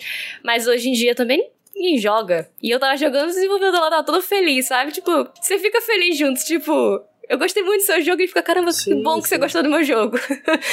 então eu acho que esse. É, o que eu ia comentar é que às vezes esses jogos muito baseados em palavras, pelo menos para mim, especialmente uns que não tem PTBR, não fica. Eu tenho que estar muito disposto fa para fazer a live legal, assim. Eu, onde eu tô querendo chegar aqui, não sei se é o caso, talvez, talvez. É, não muita gente faça live desse jogo, apesar dele estar tá super bem avaliado. Tem uma galera jogando. E, pô, pra desenvolvedor indie é sempre muito maneiro, né, cara? Quando, porque eu já fiz live, imagino que aconteceu com você também, não só com esse jogo aí. É, é muito legal, pô, tu tá jogando e o desenvolvedor tá lá porque, tipo, só tem tu fazendo uhum. a, a, live da parada. E ele, pô, é uma dinâmica maneira pro desenvolvedor, né, cara? Ver alguém jogando a tua parada e reagindo à parada é legal. Sim, eu entendo que pelo, por ter sido só ele, tipo, pouquíssima pessoa, pessoas fazendo esse jogo, tipo, não tinha nem como traduzir. Sabe, até tem quando você tem, mas né, tradução não é tão barata. E não é um jogo que, tipo, fã vai traduzir, sabe? Não, não tem muito fã de Body Simulator. Tem eu, né? O meu chat, que gostou muito, mas. mas eu tenho, eu tenho um pouco de preguiça de fazer, de fazer live de, em, em inglês, ainda mais quando tem muito texto. É, e olha que eu faço live de, de visual novel, né? Que é texto pra cacete, que eu amo, que agora todo mundo na live também faz. Mas, é, especificamente esse jogo, a linguagem é tão simples que você não precisa pensar muito para ler, entendeu? Se você sabe, se você sabe inglês, tipo, não chega a ser tão difícil. Tipo, cara, que palavra é essa? Pelo amor de Deus, alguém me ajuda. Ele é bem simples, ele é uma linguagem muito simples. Então eu acho que pra live, assim, se alguém que está no chat, ou sei lá, você mesmo, Ricardo, ou Henrique, eu não sei, não é tão difícil. Não, não é cansativo. Legal, parece legal o jogo. Ele, ele é, ele é. Eu vou sentir falta do Bob. é, esses, esses, jogos que ficam depois que você termina são bons demais. É, e, e bom, quer falar mais alguma coisa do Buddy Simulator, Raquel ou Ricardo? Eu não. Não, é, é, é, tudo que eu falei. É um jogo de verdade muito legal. É, ele, ele, ele é aquele jogo que você percebe que ele foi feito com muito carinho. Ele tem esses detalhes pequenininhos muito legais. E ele é de terror, ele tem uns pequenos sustos, mas é. Mas vale a pena. É um jogo muito, muito, muito divertido. Que, tipo, vai realmente fazer falta quando terminar. é, maravilhoso. É, indo pra um escopo oposto, que é um jogo AAA cheio de ray tracing, Java 4, gráficos absurdos e fumacinha e graminha e vento. A gente vai falar do Metro Exodus. É, deixa eu só configurar aqui porque agora eu tô Além de rostear. Esse é o 2 ou é o 3, Bruno? Esse é o 3, amigo. Já é o 3. Já é o 3. Esse é o 3, né? A beleza desse jogo é muito bonito, Ricardo. Pô, ele parece, cara. Eu, eu tenho ele. Eu comprei ele no Series X, né? Tava 9 reais. Aí eu comprei com todas as DLCs, o caralho, mas ainda não, não, não parei para jogar, né? Curioso pra saber o que você vai falar aí. Vou começar do começo, porque esse jogo ele é bem complexo, assim, bem, bem grande, né? Falando de. E escopo também, comparado com os outros dois. Ele é tipo os outros dois juntos e um pouco mais, né? Questão de escopo, assim. Ele é um jogo bem ambicioso e ele até acabou se tornando um jogo menos ambicioso do que eles tinham intenção de que fosse. Mas eu, eu acho que eles seguiram um caminho que para mim foi a escolha certa, sabe? Porque se você jogou, vocês jogaram os outros dois jogos, Metro 2033 e o Metro Last Light, são dois jogos de tiro lineares, né? Tipo, você tem o quê? Umas 10 horas de jogo mais ou menos. Aí você tem um corredor, você tem uma arena, você tem um corredor, você tem história, você tem cutscene, sabe? Aquele padrão 2010, sei lá, essa, né, essa fórmula de shooter linear, assim. sem muito. Tem alguns set pieces e tal, mas, tipo, nada muito inovador em questão de mecânicas, sabe? Algumas coisinhas, mas enfim.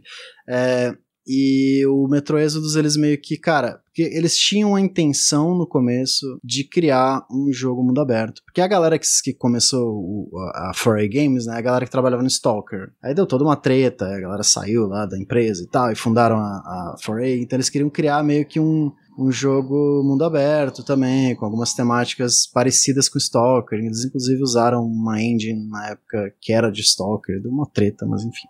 Então ele, tem essa, ele tinha essa, essa ideia de ser um mundo aberto, mas ele acabou não se tornando, porque né, um mundo aberto você precisa de um escopo muito maior, você precisa de uma equipe muito maior, enfim. E eles finalmente fizeram esse mundo aberto, só que acabou se tornando um projeto bem diferente do que seria originalmente. Mas assim, o, a parada é que ele meio que inventa uma desculpa que talvez alguns fãs não tenham gostado muito, porque o metrô, os dois primeiros metrôs se passam no metrô, né? em Moscou. E, tipo, o mundo é, é após a Terceira Guerra Mundial, né? Então o mundo meio que acabou e você a radiação é tão alta fora do metrô que você não consegue sobreviver sem uma máscara, sem proteção, né? O mundo meio que acabou.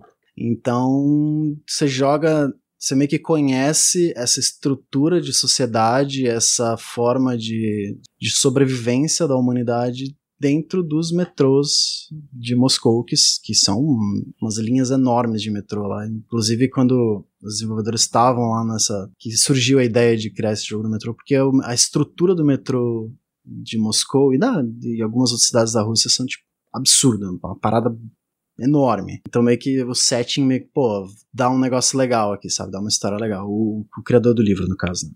que ele teve a ideia de, contar essa história. Enfim, é, o início do jogo é um pouco spoiler dos outros dois, então eu, se alguém não quiser tomar. É, é impossível. É, na verdade, não, não tem nem como. Eu não tenho como falar de Metro Exodus sem dar esse spoiler, então infelizmente vai, vai, vai, vai, vai ter que rolar, porque logo no começo, na primeira hora, ele começa bem linear, ele começa meio que seguindo a fórmula dos dois, dos dois primeiros jogos. E aí você descobre que existe um jammer, né, um, um, bloqueador de ondas de rádio, e é por isso que ninguém conseguiu contato fora de Moscou. Teoricamente, todo mundo fora de Moscou estava morto, né, ou sobrevivendo em situações tão difíceis quanto a galera de Moscou estava. E, tipo, ah, a gente tem que aceitar que a humanidade vai viver nesse metrô. E é isso, o mundo inteiro tá com radiação a ponto de você não conseguir sair. E o Artyom, que é o protagonista desse jogo, ele meio que não acreditava muito nisso e estava sempre buscando com rádio tentar contactar alguém, mas não conseguia. Porque o governo russo tinha bloqueado essa é a desculpa do jogo, né? Pra, pra te mandar para fora. Tinha bloqueado todas as comunicações de rádio para fora de Moscou para manter as pessoas presas lá dentro.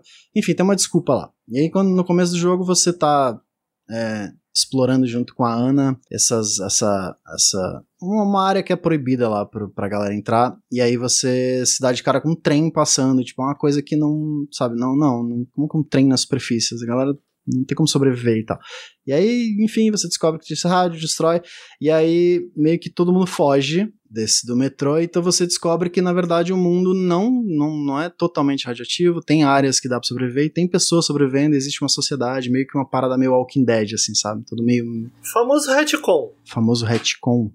É, quando eles. Pô, tu acha que era uma parada, do nada eles emendam uma parada na história é, que. É. Ok, é isso, é isso. E aí você rouba esse trem e meio que o jogo se torna uma road trip desse grupo que escapou do metrô de Moscou, são que eu acho que uns 7 ou 8 personagens, em busca de um lugar para sobreviver, sabe? Um lugar que dê para respirar e tal. E que existem vários. E aí é isso, o jogo parte daí, né? E aí que ele se torna um mundo aberto, que, ele, que você pode explorar áreas maiores. Só que é um mundo aberto. Ah, peraí. Ah, vai. Qual é importante, considerando isso que você falou? Porque assim, eu já falei pro chat, já conversei com um monte de gente, falei, cara, eu quero jogar esse aí. Esse terceiro eu tenho interesse. Mas eu não quero jogar um e o dois. E aí o pessoal fala, não, joga um e o dois. Eu falo, não vou, não vou. Se eu não entender a história, problema. É. Vou jogar, porque eu só tenho vontade de jogar esse terceiro. Quão recomendado é isso? Eu, sinceramente, acho que se você assistir um videozinho da história, tá bom já. Sabe? É tipo, porque os personagens eles vêm desse, desse backstory, né? Eles vêm do 1 e do 2, né? Tem o Capitão Miller, tem outros personagens. É mais o Capitão Miller e a Ana, no segundo jogo. que eles têm uma introdução, eles têm né, um desenvolvimento base dos jogos anteriores. Então você vai sentir um apego emocional maior logo no começo se você conhecer já eles, né? Isso é óbvio. Mas não é necessário. Eu acho que o Metro Exodus ele faz um trabalho infinitamente superior de desenvolvimento de personagens, de... mas a gente já chega lá. Toda essa parte é, eu acho que ele funciona muito bem como um jogo. Mas enfim, aí quando você sai do, você sai com esse trem, aí você meio que é fugitivo, você vai ser perseguido pelo governo e tal, né? Porque você não podia ter descoberto essa verdade, essa grande realidade do mundo. Mas enfim, aí você foge e chega nesse primeiro mapa que é uma espécie de pântano. É, é no rio. Ih, caraca, eu esqueci o nome do rio. Rio Volkor, sei lá, é um, um rio enorme que atravessa meio que uma boa parte da Rússia, vai até o Cazaquistão, acho, uma parada assim, um bagulho. E aí, nessa beira desse rio, existe uma sociedade que vive lá, e você meio que começa a conhecer essa galera, e é, tem uma igreja, e tem uma religião, sabe? Tem uma, uma, parada. Porque foram 20 anos que a galera ficou presa nesse metrô, né? Então, 20 anos depois, muita coisa mudou no mundo. E aí você começa a conhecer essa, essa nova hierarquia de ambientes, né? E de sociedades pequenas instaladas em diferentes partes dessa região. Tem muito bandido, né? Tem uma galera é meio, é, é muito, me lembrou muito Walking Dead, sabe? Que é, o problema maior não é zumbi, e sim a galera. E aí você meio que começa a entrar em conflito porque é, é uma galera suspeita que chegou do nada de Moscou, que todo mundo achava que estava morto, e começa a interagir com essas novas, com essas sociedades extremamente é, cautelosas, né? Para não dizer outra coisa. Algumas bem preconceituosas também. Enfim, e aí você meio que é largado nesse mundo aberto porque você depende do trem, o trem, né? A desculpa é que o trem tem alguns problemas, você precisa resolver esses problemas para poder avançar na história e também que algumas, é, algumas alguns grupos desse lugar bloqueiam a passagem, então você tem que meio que se é, diplomaticamente ou violentamente se relacionar com essas pessoas para tentar abrir caminho e continuar a sua viagem. Você pode escolher? Então, tem, tem um, um certo sistema de karma, né? Em que você pode matar todo mundo ou você pode derrubar a galera meio que no soquinho, salvar a galera, enfim. Você pode se relacionar de formas diferentes com essas sociedades. No fim, é um pouco parecido o resultado, né? Porque você tem que passar, mas pelo menos você não mata todo mundo, você pode só derrubar a maioria da galera. E os outros jogos também tem. O 1 e o 2 eles também têm essa. Você tem certas escolhas morais que vão resultar num final diferente, mas diferente dos outros dois jogos, cada mapa, e eu já vou explicar os mapas, você tem um final específico, né?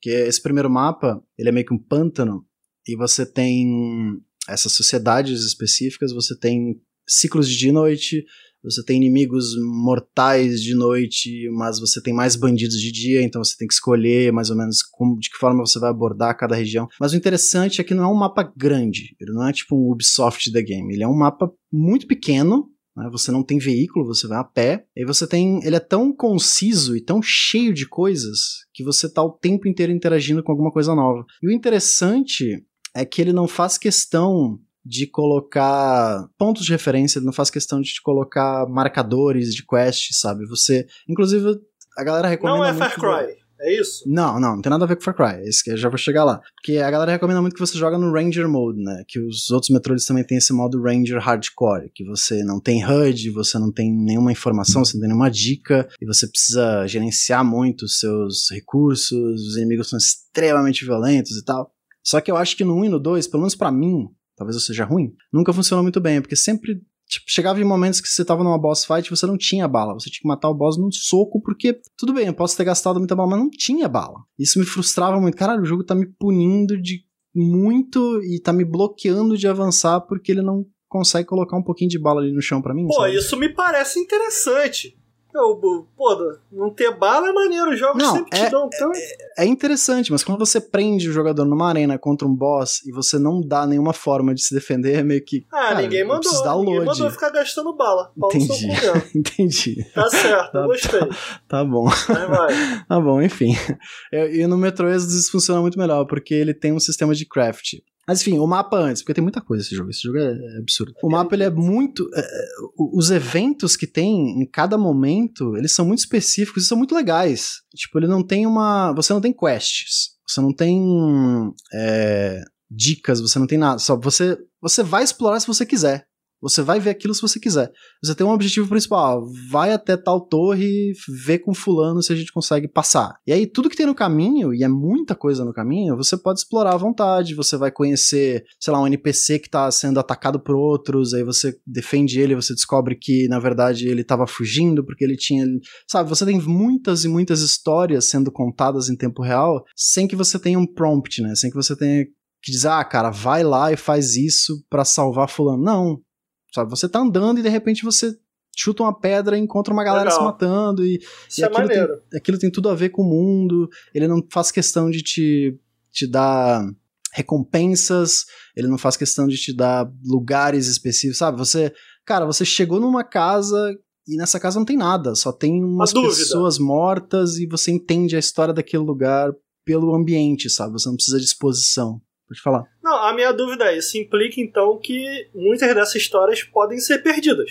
Sim, totalmente. Você pode simplesmente ir reto no objetivo e ignorar todo o resto ao redor, inclusive com os personagens. O desenvolvimento dos personagens, quando você tá nesse trem, toda vez que você vai, antes de você partir para um mapa, nessa essa região mundo aberto, você tá nesse trem viajando, né? São muitos, muitos quilômetros de Moscou até outras regiões que eles vão. E aí você pode ficar ali tomando um, um, uma cachaçinha, você pode fumar um cigarrinho e conversar com a galera. É. E a galera fala para um cara. Mano, é tipo 15 minutos de monólogo. Mas são monólogos legais, eles são. Porra, isso aí era, pô, não tô gostando não, tá me fazendo ficar com vontade. Porra. São personagens. Sabe Mass Effect, quando você. Quando você volta pra Normandy e sai conversar com todos os NPCs porque Irado. você tá afim de conhecer? É isso. Irado. É isso. E tipo. E são, eu acho que uns 7, 8 personagens, todos são muito interessantes todos, talvez um ou outro são mais descartáveis, mas a maioria são, são bem, bem legais, eles têm um, tá, motivações aí. legais. Manda. Tem Normand, tem os bonecos que tu tá falando. Dá pra transar, não? Você é casado com a Ana. Eles não chegam a transar. Sabia que o Ricardo ia falar essa. Eles não chegam a transar, não, mas eles. Ela, a chama, de, ela te chama tá de curiosa. amorzinho, Ricardo. Ela te chama de amorzinho. Entendi. Tá feliz. Tá bom. Caralho. Enfim. No meio de tudo, ele levantou a mão só pra, tipo, dá pra fazer sexo? tipo. É isso. A galera gosta, pô. O pessoal gosta da mecânica. Mas continua. É, cara, e eu acho que ele, esse jogo tem, é, ele tem eventos nesse mundo aberto que são muito interessantes e muito bem desenvolvidos, sabe? Ele que ele coloca, tipo, um personagem que ele é scout, por exemplo. Né? Ele é o cara, ele é o cara porradeiro que bata todo mundo. Esse louco é foda. Mano, vai na frente. Vai na frente e vê o que, que tem naquela torre lá. E aí você tá andando, você vai fazer outro, outro, outro objetivo. Ah, vou lá pegar gasolina pro trem. E aí quando você tá passando, o maluco tá lá, descendo bala em todo mundo. E porra, chega lá, conversa com ele e tal conversa e trava. Já chego nessa parte de conversar, porque é um problema do jogo, mas vamos lá. E aí você meio que. Ele te dá meio que. Ah, cara, encontrei esse lugar aqui que tem um monte de, de bicho no subterrâneo. Aí você, pô, vamos lá, vamos lá, vamos lá. E você desce lá e descobre uma passagem subterrânea muito louca. E aí você não encontra uma recompensa. Eu acho que essa parte mais legal para mim. Você não tem recompensas de tipo, pô, ganhou XP, você vai evoluir. Mas talvez você encontre uma arma, talvez você encontre um silenciador de uma arma, talvez você encontre um, um negocinho para botar na roupa que aumenta o espaço de bala e tal.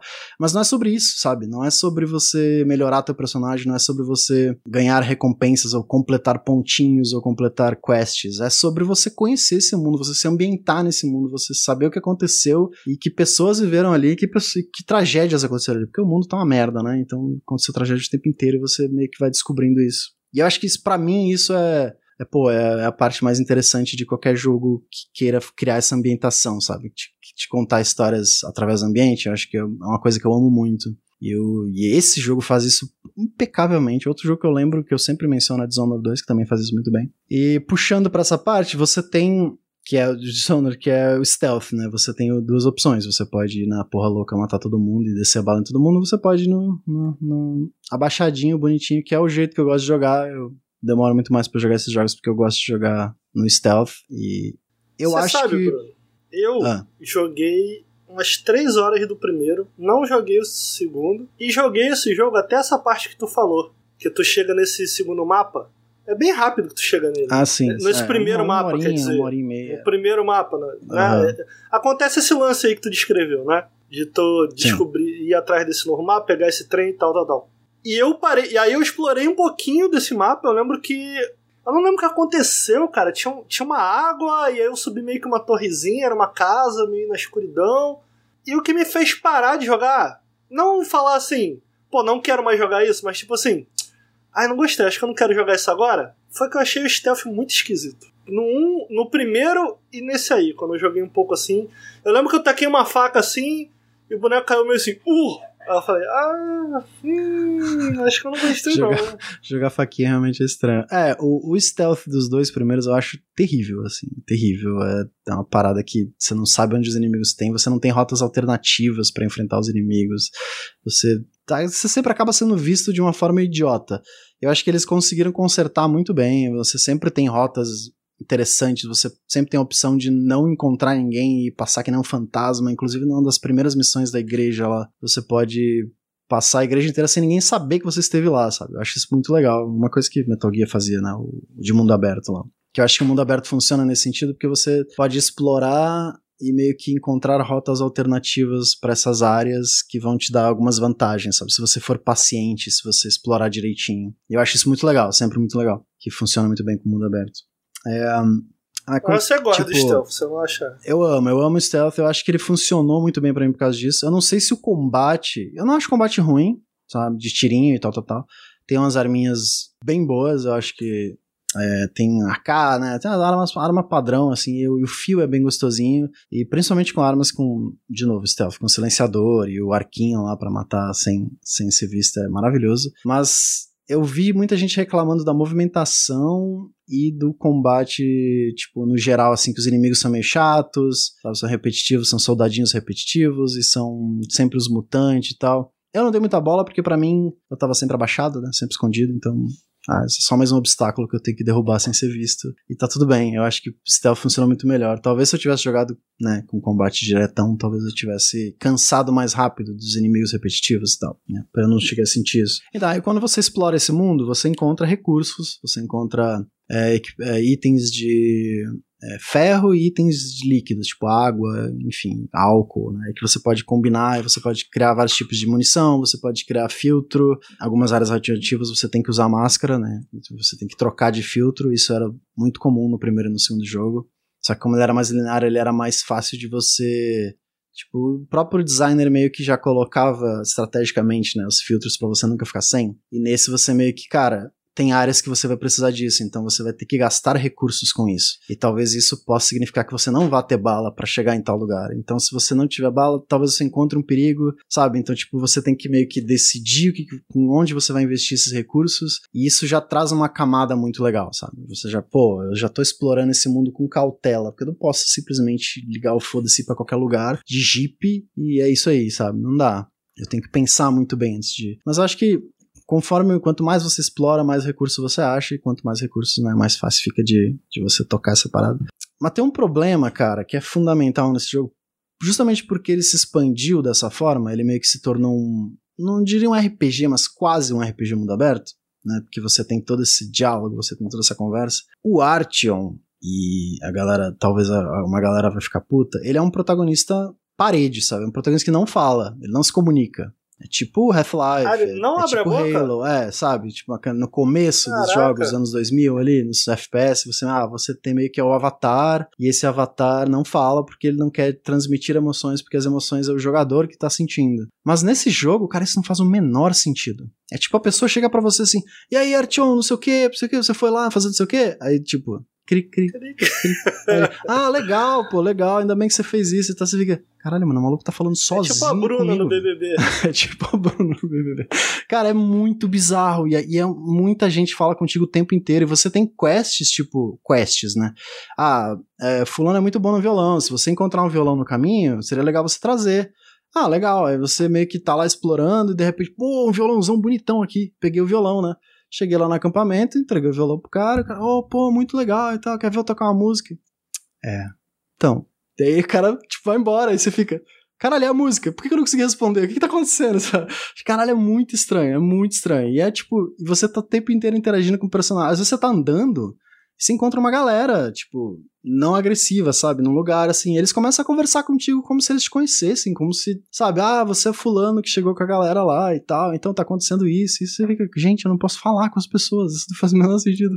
É muito estranho. E, tipo, a desculpa deles é que o, é uma tradição, né? Porque nos outros jogos o Artyom também não fala, ele só fala no, no loading, né? Que ele meio que ele descreve o que aconteceu e tal, e como ele tá se sentindo no loading, narrado pelo. é dublado pelo um dos devs lá e tal. E meio que se tornou uma tradição, né? Mas, cara, isso não faz sentido pra um jogo mundo aberto assim. Ficou nossa, esse jogo podia ser muito melhor. Muito melhor. O Bruno, melhor. ele pode ser uma pessoa tímida, você tá sendo insensível. Entendi. Ih, rapaz. Porra, mas E se ele fosse, um, tipo- Um joinha. E se ele for E se mudo? ele fosse tipo o Sazuki, assim, tipo, Ah, e aí? Aí ele fala, hum. Hum. diga se você precisa, algo assim. Eu não sei o que é mais já era, já era melhor. Mano, É tem melhor. cenas de tipo, alguém se machuca, sabe? Alguém acontece uma coisa ruim, aí tipo, ele vai assim, chega perto, bota a mãozinha, tipo, Caralho, mano, você devia estar gritando, corre, faz alguma coisa, Uhum. tá morto, filho da puta. Dá muita raiva, Entendi. cara, dá É, muita raiva. é. Quebra totalmente Pô, a, a ideia. O Dead Space, ele, eles tacaram foda-se a falar agora o boneco fala, pau no cu. E não Ah, deu no muito dois, certo né? não, né? Porque O aquele boneco Isaac. quando começa a falar, tu fala cala a boca. Culpa da Uncharted. Mas, né? mas fizeram isso, podiam ter feito nesse, né? É, não, eu acho que, por que que- não. Inclusive, uma das DLCs que você joga com um dos personagens da após o final do jogo, um desses personagens da tripulação ali, que ele meio que continua a história seguindo outro caminho, né? Ele fala, ele é, ele é um personagem que fala o tempo inteiro. Então, tipo, você sente, sabe, no jogo, quando ele, sei lá, você chega numa mesa e ele fala, pô, isso aqui vai ser útil. Sabe, qualquer coisinha que Uncharted faz muito, né? O Drake não cala a boca. Mas, tipo, são coisas que cara, você entrega uma personalidade ao personagem, sabe? Esse negócio de, pelo menos pra mim, não cola esse negócio de, ah, o protagonista é mudo pra que você se sinta o protagonista. Meu irmão, é o Artyom, não sou não é o Bruno. Sabe? Não sou Você tá porra. falando especificamente desse jogo ou de maneira geral? Desse jogo. Tem jogos que fazem isso funcionar. Eu acho que o Half-Life 1 talvez seja um, um bom exemplo, pelo menos pra época, sabe? É, O Gordon Freeman não era, tipo... Ele era o cientista, mas ele não era tão... Tipo, não tinha tanta gente falando com ele, pelo menos não no- depois da introdução do jogo, então isso não importava tanto, sabe? Mas aqui, como ele meio que quer ser um RPG mundo aberto, isso não faz sentido, sabe? Você não poder responder, você não poder interagir, não faz muito sentido. Mas e se ele tivesse uma personalidade tipo V de Cyberpunk? Ia, ia ser ruim? Se ia ser ruim? Não. Eu acho que é isso. Essa é a resposta. Ele tinha Entendi que ter. por que, que você veio falar mal de Cyberpunk de graça, assim. Que que... É, gente, é, é padrão. Eu sempre, sempre tenho essa de falar mal do Cyber. Eu gostei do jogo, Você quer amigo. explicar? Você quer explicar? Não, eu gostei do Ah. jogo, é só porque é porque o V realmente é uma porta, né? Tipo, se ele não falasse, eu acho Mas que tu seria jogou melhor. com. Tu jogou com V masculino ou com a V não, feminina? com a V feminina. Porra, a V é pica. Que isso? Ah, mi- que isso? Ela, ela, ela não Que tem. Ela não tem. isso? Ela, Aí tipo, tu tá, pô, tu tá comprando um programa de graça aqui comigo, hein? Pô, eu achei a narração fala aí. muito ruim, eu achei ela muito morta. Não, mas vamos, não vamos entrar em discussão de Cyberpunk, não, pelo amor de Deus, continua com o metrô. não, vocês estão vendo, né, chat? Eu tô aqui na minha. Eu tô aqui na minha. Pô, caraca. Fala aí, Bruno. Fala aí. Tá vendo, né? Caiu no bait, caiu no bait. Caraca. É, ainda, aí, tipo, ele. Tirando essa parte do Artyom mudo, eu acho que o, o resto é, é show. Os personagens são maravilhosos. Tem alguns momentos cringe, assim, com, a- principalmente com a Ana, que ela meio que. Enfim, tem relações muito íntimas com um personagem que não fala nada. Eu fico meio. hum, Sim, não faz meio sentido. awkward, é. sabe? Mas tudo bem. É, eu acho que ele. Falta um conflito, sabe? Porque é meio que essa aventura você tem que chegar, encontrar um lugar legal pra viver, sabe? E meio que falta aquele conflito, aquela tensão de você, pô, tem alguma coisa vai acontecer e tal. Ele até introduz isso na metade final do jogo, mas eu acho que não funciona tão bem. Né, em questão de sentido de narrativa mesmo, assim, sabe? Mas acho que isso é. Enquanto você tá explorando o mundo aberto, acho que isso é, de certa forma, irrelevante, até porque em jogos, um exemplo seria The Witcher 3, né? Você, ah, você tem que resgatar a Sirima e você vai lá resgatar uma cabrinha no meio do caminho. Isso pode, pode soar meio chato no meio do caminho, sabe? Então, é uma escolha, eu acho que depende de uma decisão ali que pode funcionar ou não. Mas eu acho que eu senti um pouco de falta de, sabe, você, pô, tem um stakes, high stakes, sabe? Urgência. É, enquanto eu tô explorando. Mas ao mesmo tempo, tudo bem, sabe? Vamos lá. Eu gosto de, de tomar meu tempo pra explorar as paradinhas. Enfim, essa estrutura de mundo, ela se repete em mais um mapa depois. Eu não quero dar spoiler do mapa, que tipo de mapa que é, mas eu acho que ele, ele vai pra caminhos bem interessantes, principalmente pra quem jogou a série e tá cansado de, de, de neve. Fala, pode falar. Só tem aquele primeiro mapa e depois outro? Não. Eu achei que eram vários. Não, não, tem mais, tem mais. É porque. Ah, que você falou. É que mundo aberto, aberto mesmo, é o primeiro e o segundo. Depois ele, ele dá uma Ah, linearizada maior, sabe? Mas, tipo, eu acho Entendi, que ele ainda. entendi. A variedade é muito boa. O, o segundo mapa, inclusive, é maior e tem menos coisas do que o primeiro. Eu acho que o primeiro é o. Porra, é disparado o melhor mapa do Metro Exodus, assim, ele, as coisas que acontecem, os eventos que acontecem, as- os lugares são muito interessantes. Tirando a parte de barquinho, eu acho um saco andar de barquinho, porque fica os monstrinhos pulando. Mas enfim. É, o segundo, ele, você meio que tem um veículozinho, porque os lugares são mais distantes, mas ele passa muito mais rápido por, justamente por ter menos lugares, sabe? Mas ainda assim, são, é, é um lugar interessante, com personagens interessantes, com vilões interessantes e eventos muito legais que acontecem, opcionais, né? A maioria opcional, no meio do caminho. Incríveis. Esse jogo é, é, é um dos mundo aberto assim, mais interessantes, porque essa estética, essa, essa ambientação do metrô sempre foi muito incrível, pelo menos pra mim, no 1 e no 2, sabe? Sempre foi uma parada que, cara, a, a riqueza de detalhes, a- a forma como ele te conta dessa sociedade vivendo em um ambiente tão terrível, sabe? A forma como as pessoas encontram pra sobreviver e, e, tipo, pequenos detalhes, tipo uma, uma caneca ou sei lá, sabe? Esse tipo de coisinha que te entrega como que essas pessoas estão sobrevivendo nesse lugar. E ele meio que pega isso e, cara, vou te colocar nesse mundo aberto, mas eu não vou esquecer desses detalhes, sabe? Eu acho que é, é um time. Não é um time tão grande, que a galera do 4A é, são 146 funcionários. Na época do Metro era, era bem menor, acho que tinha 80 e poucos e tal. Não é, não é um time, tipo, absurdo, eu acho que o que eles fazem é, porra, incrível, né, graficamente. E eles meio que eles têm uma estrutura na empresa que é um, é meio linear, tipo, cara, todo mundo faz tudo, se você tem uma ideia, pode implementar. E às vezes pode dar muito errado, sabe? Tipo, ah, o cara tem mecânicas que, tipo, um designer tava lá, pô, seria legal se eu colocasse um detector de metal nesse jogo. Ele vai lá, implementa o detector de metal e tá no jogo. E, tipo, a galera chega. Mano, por que, que você fez isso? Ah, mano, eu achava legal, sabe? E é isso. A- Mas é só isso? Não serve pra nada? então, aí tem coisas que são descartadas, obviamente. O jogo acaba tendo um tempo de desenvolvimento muito maior, porque a galera tá se divertindo desenvolvendo a parada, mas tem coisas que acabam entrando. E essa filosofia meio que criou esses pedaços, sabe? Esses chunks. Que tipo, ah, uma casa, essa casa tem uma história, essa casa tem personagens, essa casa tem um layout específico que um designer tava muito afim de, de explorar isso e ele achava muito divertido que aquilo fosse daquele jeito. Então, tipo, esse pedaço de design tá nesse mundo aberto, entendeu? Tipo, você Aham. pode chegar lá e, e tem outro pedaço, Entendi. e outro pedaço, outro pedaço. Então, quando você junta essa riqueza de detalhes e essa, e essa vontade de te divertir, de contar uma história, cara, cria uma parada que a cada instante você tá vendo uma coisa nova, a cada instante você tá Legal. vendo animações, sabe, customizadas de personagens diferentes, em ambientes diferentes, que, cara, é muito rico. É, cara, sabe, é um nível. Parece um jogo que seria uma linearidade, mas na verdade ele se expande para os lados e, e essa qualidade, essa riqueza tá mesmo depois de expandir, sabe? Ela continua ali. É muito, muito incrível. Não tem Legal. nada procedural, não tem nada, sabe? É tudo feito à mão com, com um carinho enorme, sabe? Então, tipo, isso transpira, sabe? Assim, aparece no jogo. E quando você tá explorando com uma certa calma esses ambientes, você consegue enxergar. Você consegue enxergar os detalhes, a, a história que tem ali por trás, sabe? O, o- tudo que, que, que, tipo, a vida dessas pessoas, enfim, né? Toda essa, essa riqueza de detalhes que contribui. Eu acho que graficamente, né? Não tem nem muito o que dizer, porque o Opa, jogo é. olha aí. Eu acho Vai, que nesse- Bruno, fala de caso, gráfico, Bruno. Eu vou vai. falar, porque, Ah, porque essa parada, eu, eu não me importo com gráfico. hum, Mas nessa porra desse jogo, eles são extremamente importantes pra te colocar nesse lugar, tá ligado? Eu acho que são poucos os jogos que se beneficiam pra valer desse tipo de entre aspas, bem aspas, né, realismo, sabe? Porque ele vai, ele vai muito além do, do visual. Ele vai, tipo, ele, ele se ele se ele faz questão de te você ter que fazer certas ações, por exemplo, olhar o relógio pra ver o nível de radiação, você tem, sabe, as informações são diegéticas, elas estão dentro do jogo, elas não têm um. Tem, um, men- tem uma HUD, né? Mas, tipo, a HUD é super minimalista e você pode desativar praticamente tudo, então você consegue jogar o jogo praticamente sem uma HUD. Então, o personagem tá respirando meio ofegante. Cara, bota máscara, porque tem algum motivo. O relógio apita, é porque o filtro tá acabando, porque ele tem um, um cronômetro que conta dois em dois minutos, que é a duração do filtro.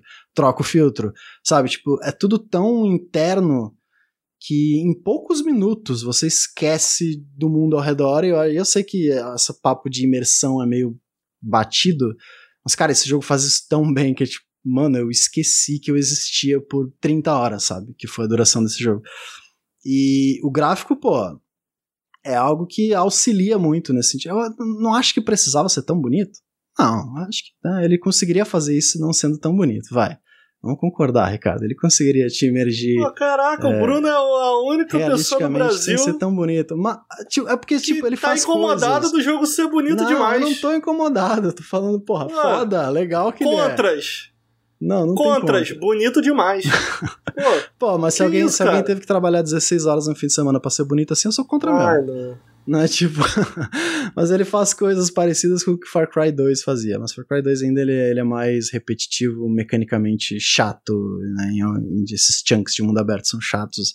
Mas o Far Cry 2 não tinha é, medo de te encher o saco. Sabe, da arma travada, ter que arrumar o carro, de, sabe? Eu achava isso maravilhoso. O Far Cry 2 fazia isso muito bem. E o, o Metro ele meio que absorve um pouco dessa, desse legado de Far Cry 2 que infelizmente se perdeu com Far Cry 3. Que é chato, é Far. Cry 3 e, e, em diante é uma merda. Eu, eu acho que, cara, eu acho que videogame não tem problema em ser chato às vezes, sabe? Entendi. Eu acho entendi. que tem atividades repetitivas que incrementam essa parada. E eu não é, que dá, é que dá uma boas aspas, isso aí você É, falou. eu sei, eu sei. O, Fair Far Cry 2 tinha esses bagulho chato, aí o Metro ele meio que absorve não, essa não, coisa do Fair Far é Cry. Ele é você estraga a arma e tal, e você tem que ir pra não, bancada pra limpar a arma, sabe? São atividades que acabam te atrapalhando, mas te atrapalham de uma uhum. forma que te inclui dentro desse jogo. Eu acho que isso é muito importante. Mas de maneira geral, o gamer não equilibrar. gosta disso, não. Porque até é, hoje sei, todo mundo fala mal da chuva no Breath of the Wild. Se pá, a, a Raquel daqui a pouco vai reclamar também, que essa daí gosta. Agora, pô, a parada maneira, uma parada maneira, ter lá, entendeu? Pô, Eu amo que o, jogo, o jogo que me faça mal, sabe? Eu gosto. Desde que, desde que esteja, esteja no que- contexto que desse aspas. jogo. Enfim, o metrô, o metrô não tem medo de te, Uhum. de te atrapalhar no caminho, sabe? De fazer você tropeçar. Eu acho que isso é muito legal, principalmente num mundo aberto que te. Que, que, pô, não é um mundo, não é um mundo bonito, não é um mundo maravilhoso de se viver, é um mundo merda pra caralho. Então, claro que você vai ter dificuldades nesse mundo. São pessoas horríveis e lugares horríveis pra você visitar. E isso é maravilhoso. É uma, é uma colônia de férias maravilhosa, cheia de radiação. Enfim, eu. A parte do gráfico, cara, tem uma coisa que eu achei muito engraçada. Esse jogo é tão bonito. Ele é tão bonito com ray tracing. Eu joguei com ray tracing, eu tenho essa, esse privilégio de poder jogar, poder jogar com ray tracing. tu jogou no PC, né? E o ray tracing deixa o bagulho tão. Cara, é foda. É muito bonito. E quando você tá dentro de um ambiente, por exemplo, que a luz, né, ele tem day night cycle, né, de ciclo de dia e noite. Então, sei lá, tá o nascer do sol, o sol tá na diagonal, ele entra por uma janela, bate numa parede vermelha, rebate a luz no outro, no outro lado, né, e fica meio que uma sala vermelha por causa do nascer do sol. É lindo, é lindo, tipo, caralho, é muito foda. Mas aí ele tem uma mecânica no stealth que é você estar no escuro ou não, e ele tem uma luzinha no teu bracelete que diz se você tá no claro, essa luzinha acende, então os inimigos vão te ver, se, ela, se você tá no escuro, ela apaga. E às vezes tá escuro para caralho, por causa do ray tracing, né? Você tem uma, Tá uma infiltração de luz e tá aceso. Você vê, é porque tem uma luz que o designer colocou ali que ela tá tão Entendi, ofuscada entendi. pelo ray tracing que você não vê. Então, tipo, o ray tracing acaba te atrapalhando em você saber exatamente se aquilo tá escuro ou tá claro. Às vezes tá claro pra cacete, porque a luz tá rebatendo, mas você tá Caraca. escondido, você tá no escuro. Tipo, eu é tô porque muito triste que você tem razão em falar que o jogo é tão bonito que atrapalha. Mas, tipo, que triste, cara. é, Ele tá momen- certo, chat. são momentos muito específicos que não me incomodou muito, sabe? Tipo, ah, ok, eu aceito, porra, é tão bonito que, porra, eu vou aceitar essa porra, vou reclamar. É muito bonito, é muito absurdo. Caralho, é, é foda. E é interessante que o Ray Tracing, ele meio que. Ele é um. Ele é um. um- pelo menos os devs estavam falando, né? Porque você tem toda. Pô, quando você vai fazer uma iluminação de um ambiente, você precisa fazer baking light, você precisa fazer a porra toda, você tem que saber onde colocar a luz para você guiar o jogador e tudo mais. E depois que você. E quando você muda um ambiente, você tem que trocar a iluminação e tudo mais. E o Ray Tracing é meio que um botão sim e não, sabe?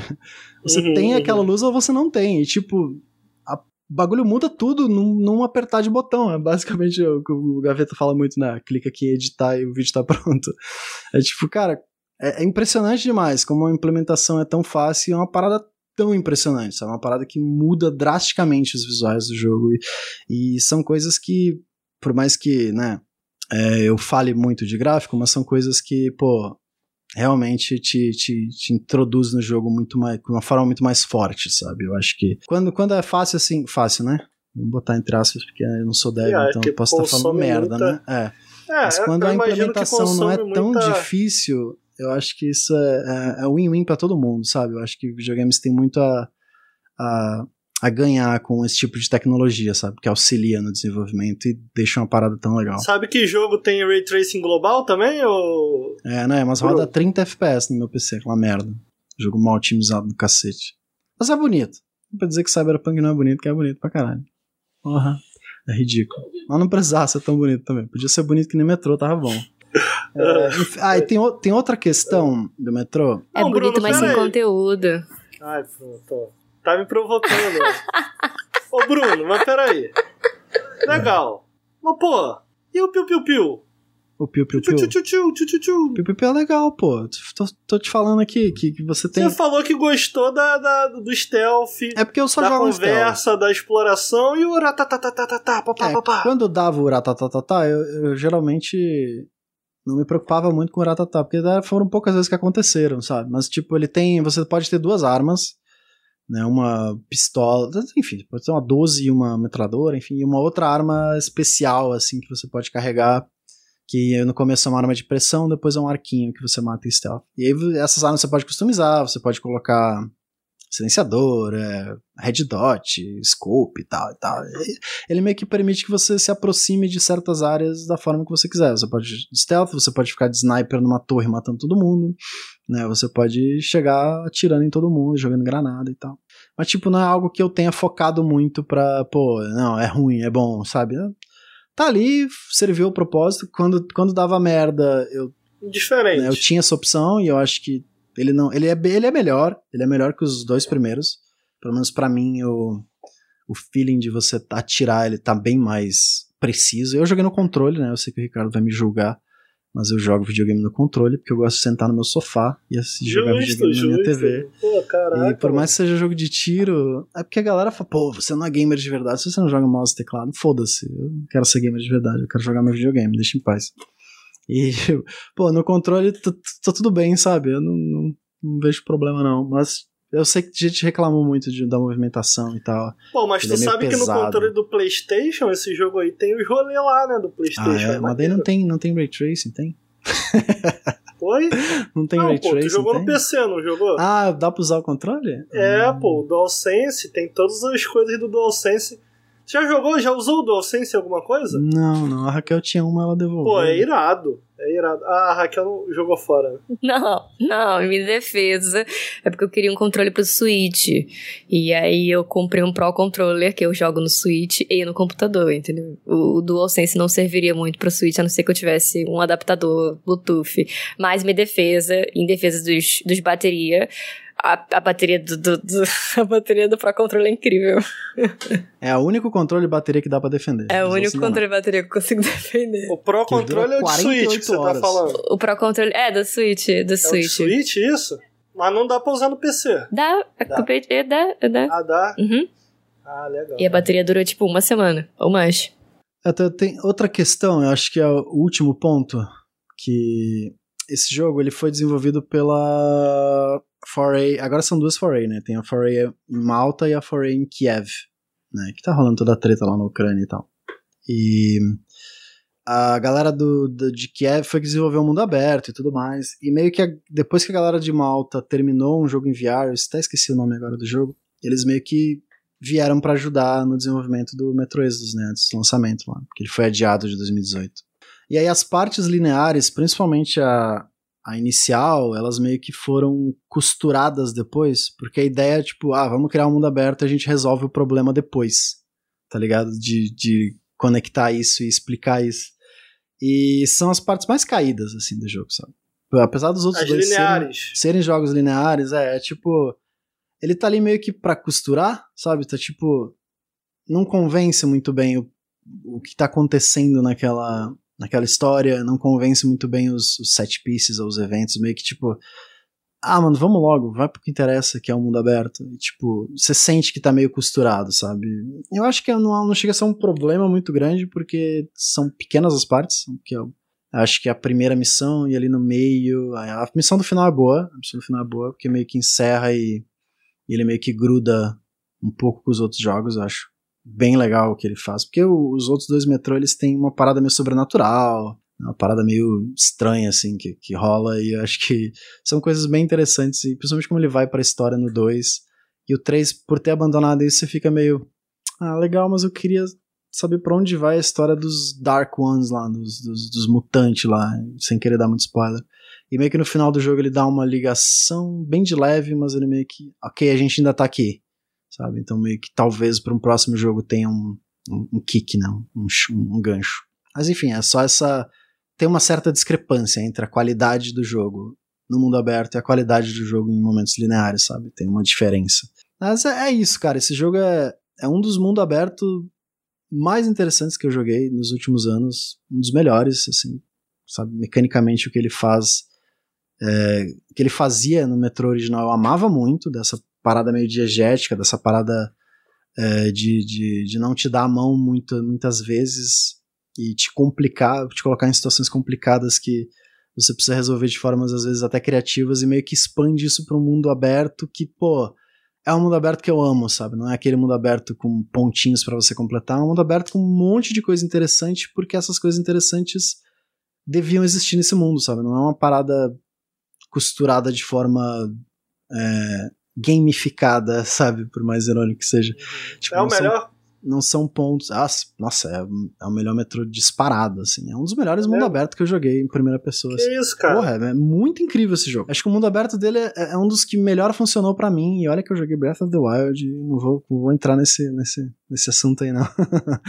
Mas, cara, funcionou muito bem o mundo aberto desse jogo. Acho que ele. Como ele, como ele te coloca em um mundo tão interessante, apesar de ser da, drástico a parada. Tipo, é um mundo que, cara, eu não conseguia parar de querer explorar, de querer conhecer, sabe? Foi um jogo de 30 horas que eu não vi passar, muito rápido. É um jogo de é mundo é um aberto jogo... Não... É um jogo o quê? De 2019 esse jogo? 2019, 2019. 2019. Como é que ele. Como é que ele. Saiu umas atualizações, não sei se você jogou já no mais bonito. Como é que ele se compara hoje em dia, assim? Mais bonito que Pokémon ou não? comentar um negócio desse. Ah, ele saiu a versão Enhanced Edition em 2020, acho que foi, que é a versão que introduz Ray Tracing. A, diferen... a única diferença é essa, é o mesmo jogo, idêntico, só que ele coloca Ray Tracing. Você, você não pode nem abrir a versão Enhanced Entendi. se você não tiver uma RTX ou algo do tipo. Ah, é? Caraca. É, não, nem abre. Mas, tipo, eu vi algumas comparações. É lógico que com Ray Tracing é mais bonita a luz, mas eu acho que o jogo, pô, o jogo funciona independente. Você não precisa ficar, ah, eu não vou jogar porque eu queria ter um PC que rodasse Ray Tracing. Cara, não sabe? Vai fundo. O LG ele é lindo, mesmo sem ray tracing. A iluminação é, à mão é muito bonita, funciona. É um mundo que, que te chama e que funciona. Você não precisa desse. Ray tracing vai melhorar, porque é bonito de ver, mas não acho que vá mudar muito a sua experiência final. Quando você, daqui a três anos, quando você estiver comentando sobre o jogo, não é o sol rebatendo na porta que você vai relembrar, não, sabe? não é sobre isso. Ah, o Cyberpunk tem isso também, né, cara? Tipo, ficar lindo com Ray Tracing, mas, pô, sem Ray Tracing era maneiro pra caralho. É, né? já é o suficiente, né? Mas... O problema vai ser quando os desenvolvedores ficarem nessa, né? Tipo, ah, tem Ray Tracing, não precisa trabalhar na versão sem Ray Tracing. Aí é, aí é zoado. Aí é zoado mesmo. Mas assim, um dia que a tecnologia tiver um ponto que Ray Tracing é tipo padrão, a gente vai pensar no Será? próximo passo, né? De você usar o ray tracing de formas mais inteligentes. E aí, ah, um dia vai se tornar um padrão, né? Um dia vai. Você acha que o Pokémon vai ter ray tracing no futuro? Em 10 anos? Um dia vai, um dia vai. Imagina Pokémon com ray tracing, vai ficar lindo. Porra! Mas é isso, o melhor, melhor metrô e um dos melhores mundo aberto que eu joguei nos últimos anos. Tranquilo. Pô, parece legal mesmo, cara. Pior que parece bacana mesmo. Mas eu vou te falar, eu fiquei animado com tudo que tu me falou. Mas o fato do boneco não abrir a boca deu uma brochada. É, Porra, terrível, mano. é terrível, é terrível. Pô, cara, queria interagir com a galera, trocar uma ideia, pô, virar amigo, igual a Raquel no jogo dela. Fala teu nome, né? Ele tem duas é. DLC que eu falei, comentei antes. A primeira é Linear Zona. Linear Zona que ela meio que expande o, alguns personagens que aparecem no final do jogo. Top ou flop? Ele meio que conta uma história. Essa linear é, lembra muito os jogos, os jogos anteriores talvez se você tiver saudade, né, de um metrô linear Flop. é legal, mas é Já bem, entendi. é. Flop. É tipo, são personagens. São personagens que talvez eles tenham uma exposição maior no futuro, mas aqui, tipo. Ah, mano, morreu. Foda-se, sabe? Sei nem E quem outra? era. E a outra continua depois do final do jogo, que é com o Flop é Sam. flop. O Sam é um dos personagens que tá no trem contigo. Ele é o único americano ali do trem e tal. Mas ele é, ele é gente boa. Ele é americano, mas ele é gente boa, tá? E, e, tipo, eu acho que. E, e como. E esse segundo DLC, ele tem umas 9 horas de duração, ele é grandinho. E, cara, Porque ele é um novo mapa, sabe? Ele é um mapa a mais, em outra região, diferente dos mapas anteriores, e que também tem essa, essa, essa qualidade, essa quantidade de lugares pra você explorar e tal. E como o protagonista fala, porra, você já, já tem Olha aquela aí. comparação direta. Caralho, mano, o jogo seria tão Aham. melhor se o Artyom falasse. Então é, é top essa. É top, a do Sam é muito top, e, e apesar de momentos americanos ali que é muito, muito vergonhoso, principalmente o final da DLC. Meu Deus do céu, cara, o que aconteceu? Mas enfim, eu acho que o mundo aberto dele. Se você terminar o jogo e ficar assim, cara, eu quero mais. Que foi o que aconteceu comigo. Eu joguei 30 horas. Cara, eu quero mais, eu preciso de mais. Porra, metrô. quanto foi de tempo pra terminar tudo? Foram 42 horas, 41 horas mais ou menos. Videogame, né, mano? Videogame, Videogame, pô, caraca, Pô, mano. mas é- Pô, Eu terminei, eu ah, caraca, eu jogaria mais. Jogaria mais. Inclusive, Caraca. tô pensando em começar de novo, porque eu joguei no hard, eu não joguei no. Que isso, Bruno? Eu não joguei Pô, no Ranger, isso, eu joguei no Ranger Hardcore por causa da minha experiência dos outros dois jogos, que eu tinha, eu ficava muito frustrado de nunca ter bala nem nada e ficar preso em momentos que tinha que dar load porque eu não tinha mais como passar, sabe? E eu meio que, ah, mano, eu tô com medo desse jogo fazer isso, então eu vou jogar no hard sem ser hardcore e Ranger e tal. E pelo que a galera falou, eles conseguiram equilibrar muito melhor. Como ele, ele tem essa parada diegética, ele meio que te força a entender isso melhor, sabe? Então, acho que funciona. Pra esse jogo funciona muito bem. Eu tô pensando no futuro eu vou, vou rejogar Não, ele cara, no modo. Deixa isso pra lá, não, pô. Nada Não, esse jogo, esse jogo é incrível, cara. Você vai amar esse jogo. Joga. Não, mas pô, já zerou, né, ô Bruno? Pô, Ah, mas 40 aí- horas, caraca, mano. Não, mas é Pô. rapidinho, é Um rapidinho. monte de é coisa pra jogar maneira aí, pô. Um monte de coisa que eu bom, recomendo, tipo, ele sabe, fica travado no mesmo jogo. Viu, olha lá, a Raquel? Pô, Recomendo não muito. jogo mata, né? Mas caraca. é isso, Metrô Exodus é incrível, o melhor metrô, disparado. Se você gosta de ficar explorando ambientes Esse ano vai sair as DLCs do Cyberpunk até o final do ano. Aí a gente vai ver o que, que, que é bom pra tosse aí. Vocês ficam falando mal do jogo. Não, Esse não, ó, meu, ano o meu, meu negócio do, do Cyberpunk, eu me diverti horrores com Cyberpunk. Eu, inclusive, super baixaria pra ficar andando de carrinho ou andandinho pela cidade, porque eu amei. Amei, amei, amei. A cidade. né? Só que eu achei as, as quests e a historinha qualquer coisa, entendeu? Tipo, eu não criei empatia Pô, com ninguém. Isso, o final é maneiro, o Raquel. Mas aí é a que custo. É Final, tipo, pô. o final não salvou o jogo. É porque eu, eu comecei a comparar. Eu comparo muito com The Witcher 3. Tipo, The Witcher 3 eu não, não, é, zerei. aí é foda. É, Aí- entendeu? É porque eu achei que fosse ser, se não igual, melhor. Mas eles deram um É. Não, downgrade. Aí eu fiquei um pouco Não, é. chateada. Mas eu me diverti. Só eu não me diverti o quanto é. que, que eu queria, entendeu? O quanto que eu É, eu esperava. me diverti também. Eu, eu gosto de Cyberpunk, mas foi decepcionante, foi. É, foi Mas decepcionante. ainda a esperança, pô, não, entendeu? Não precisa acabar. Não, eu tenho tá esperança aí, que a cara. Esse DLC vai ser o ano salve. de Cyberpunk. Eu tenho Vai ser o esperança. ano de Cyberpunk, vocês vão ver. Pô. Tá bom, Bruno. Já acabou, já tá, já tá acabando o BBB. Será que vai? Será que vai? Tá acabando o bebê? Ih. Então, acabou o Periscope também. É isso, então. É, hum, recadinhos, eu tenho que dar os recadinhos que o Henrique falou que eu tenho que dar os recadinhos, que é, se você gosta do nosso trabalho e quer ver a gente continuar fazendo isso, cogite em apoiar no apoia.se barra Nautilus, ou dar um sub, ou compartilhar, compartilhe esse podcast, ou compartilhe nossos vídeos, assista nossos vídeos, isso ajuda imensamente a gente continuar nosso trabalho. E é isso. Um, um- um tchauzinho aí, Ricardo. Valeu. Valeu. Raquel, uma mensagem final. Gente, eu namoro o Bruno há mais de dois anos. Eu nunca ouvi ele falando tanto quanto hoje. Tipo, incrível. Incrível, tipo, de verdade. Ah, Foi uma experiência nova. Porque, caralho, eu falei, caralho, ele fala muito, ele consegue. Incrível. Viu? Eu tenho essa capacidade, eu só tenho que ser obrigado. Entendeu? Porque eu falo Ô, pra Raquel, cacete. mas por que, que tem 1984 no final do jogo? É porque é um jogo é, é como se você tivesse achado uma, ma- uma máquina de arcade de 1984 e tem esse jogo dentro dela, entendeu? É, é só porque é como se fosse antigo. Ricardo joga, eu juro que você é vai se isso, divertir. Quiser Fala. trocar uma ideia com o Bruno, fala, finge que é um podcast. Vamos conversar aqui. Senta na Não, sala. não, acho.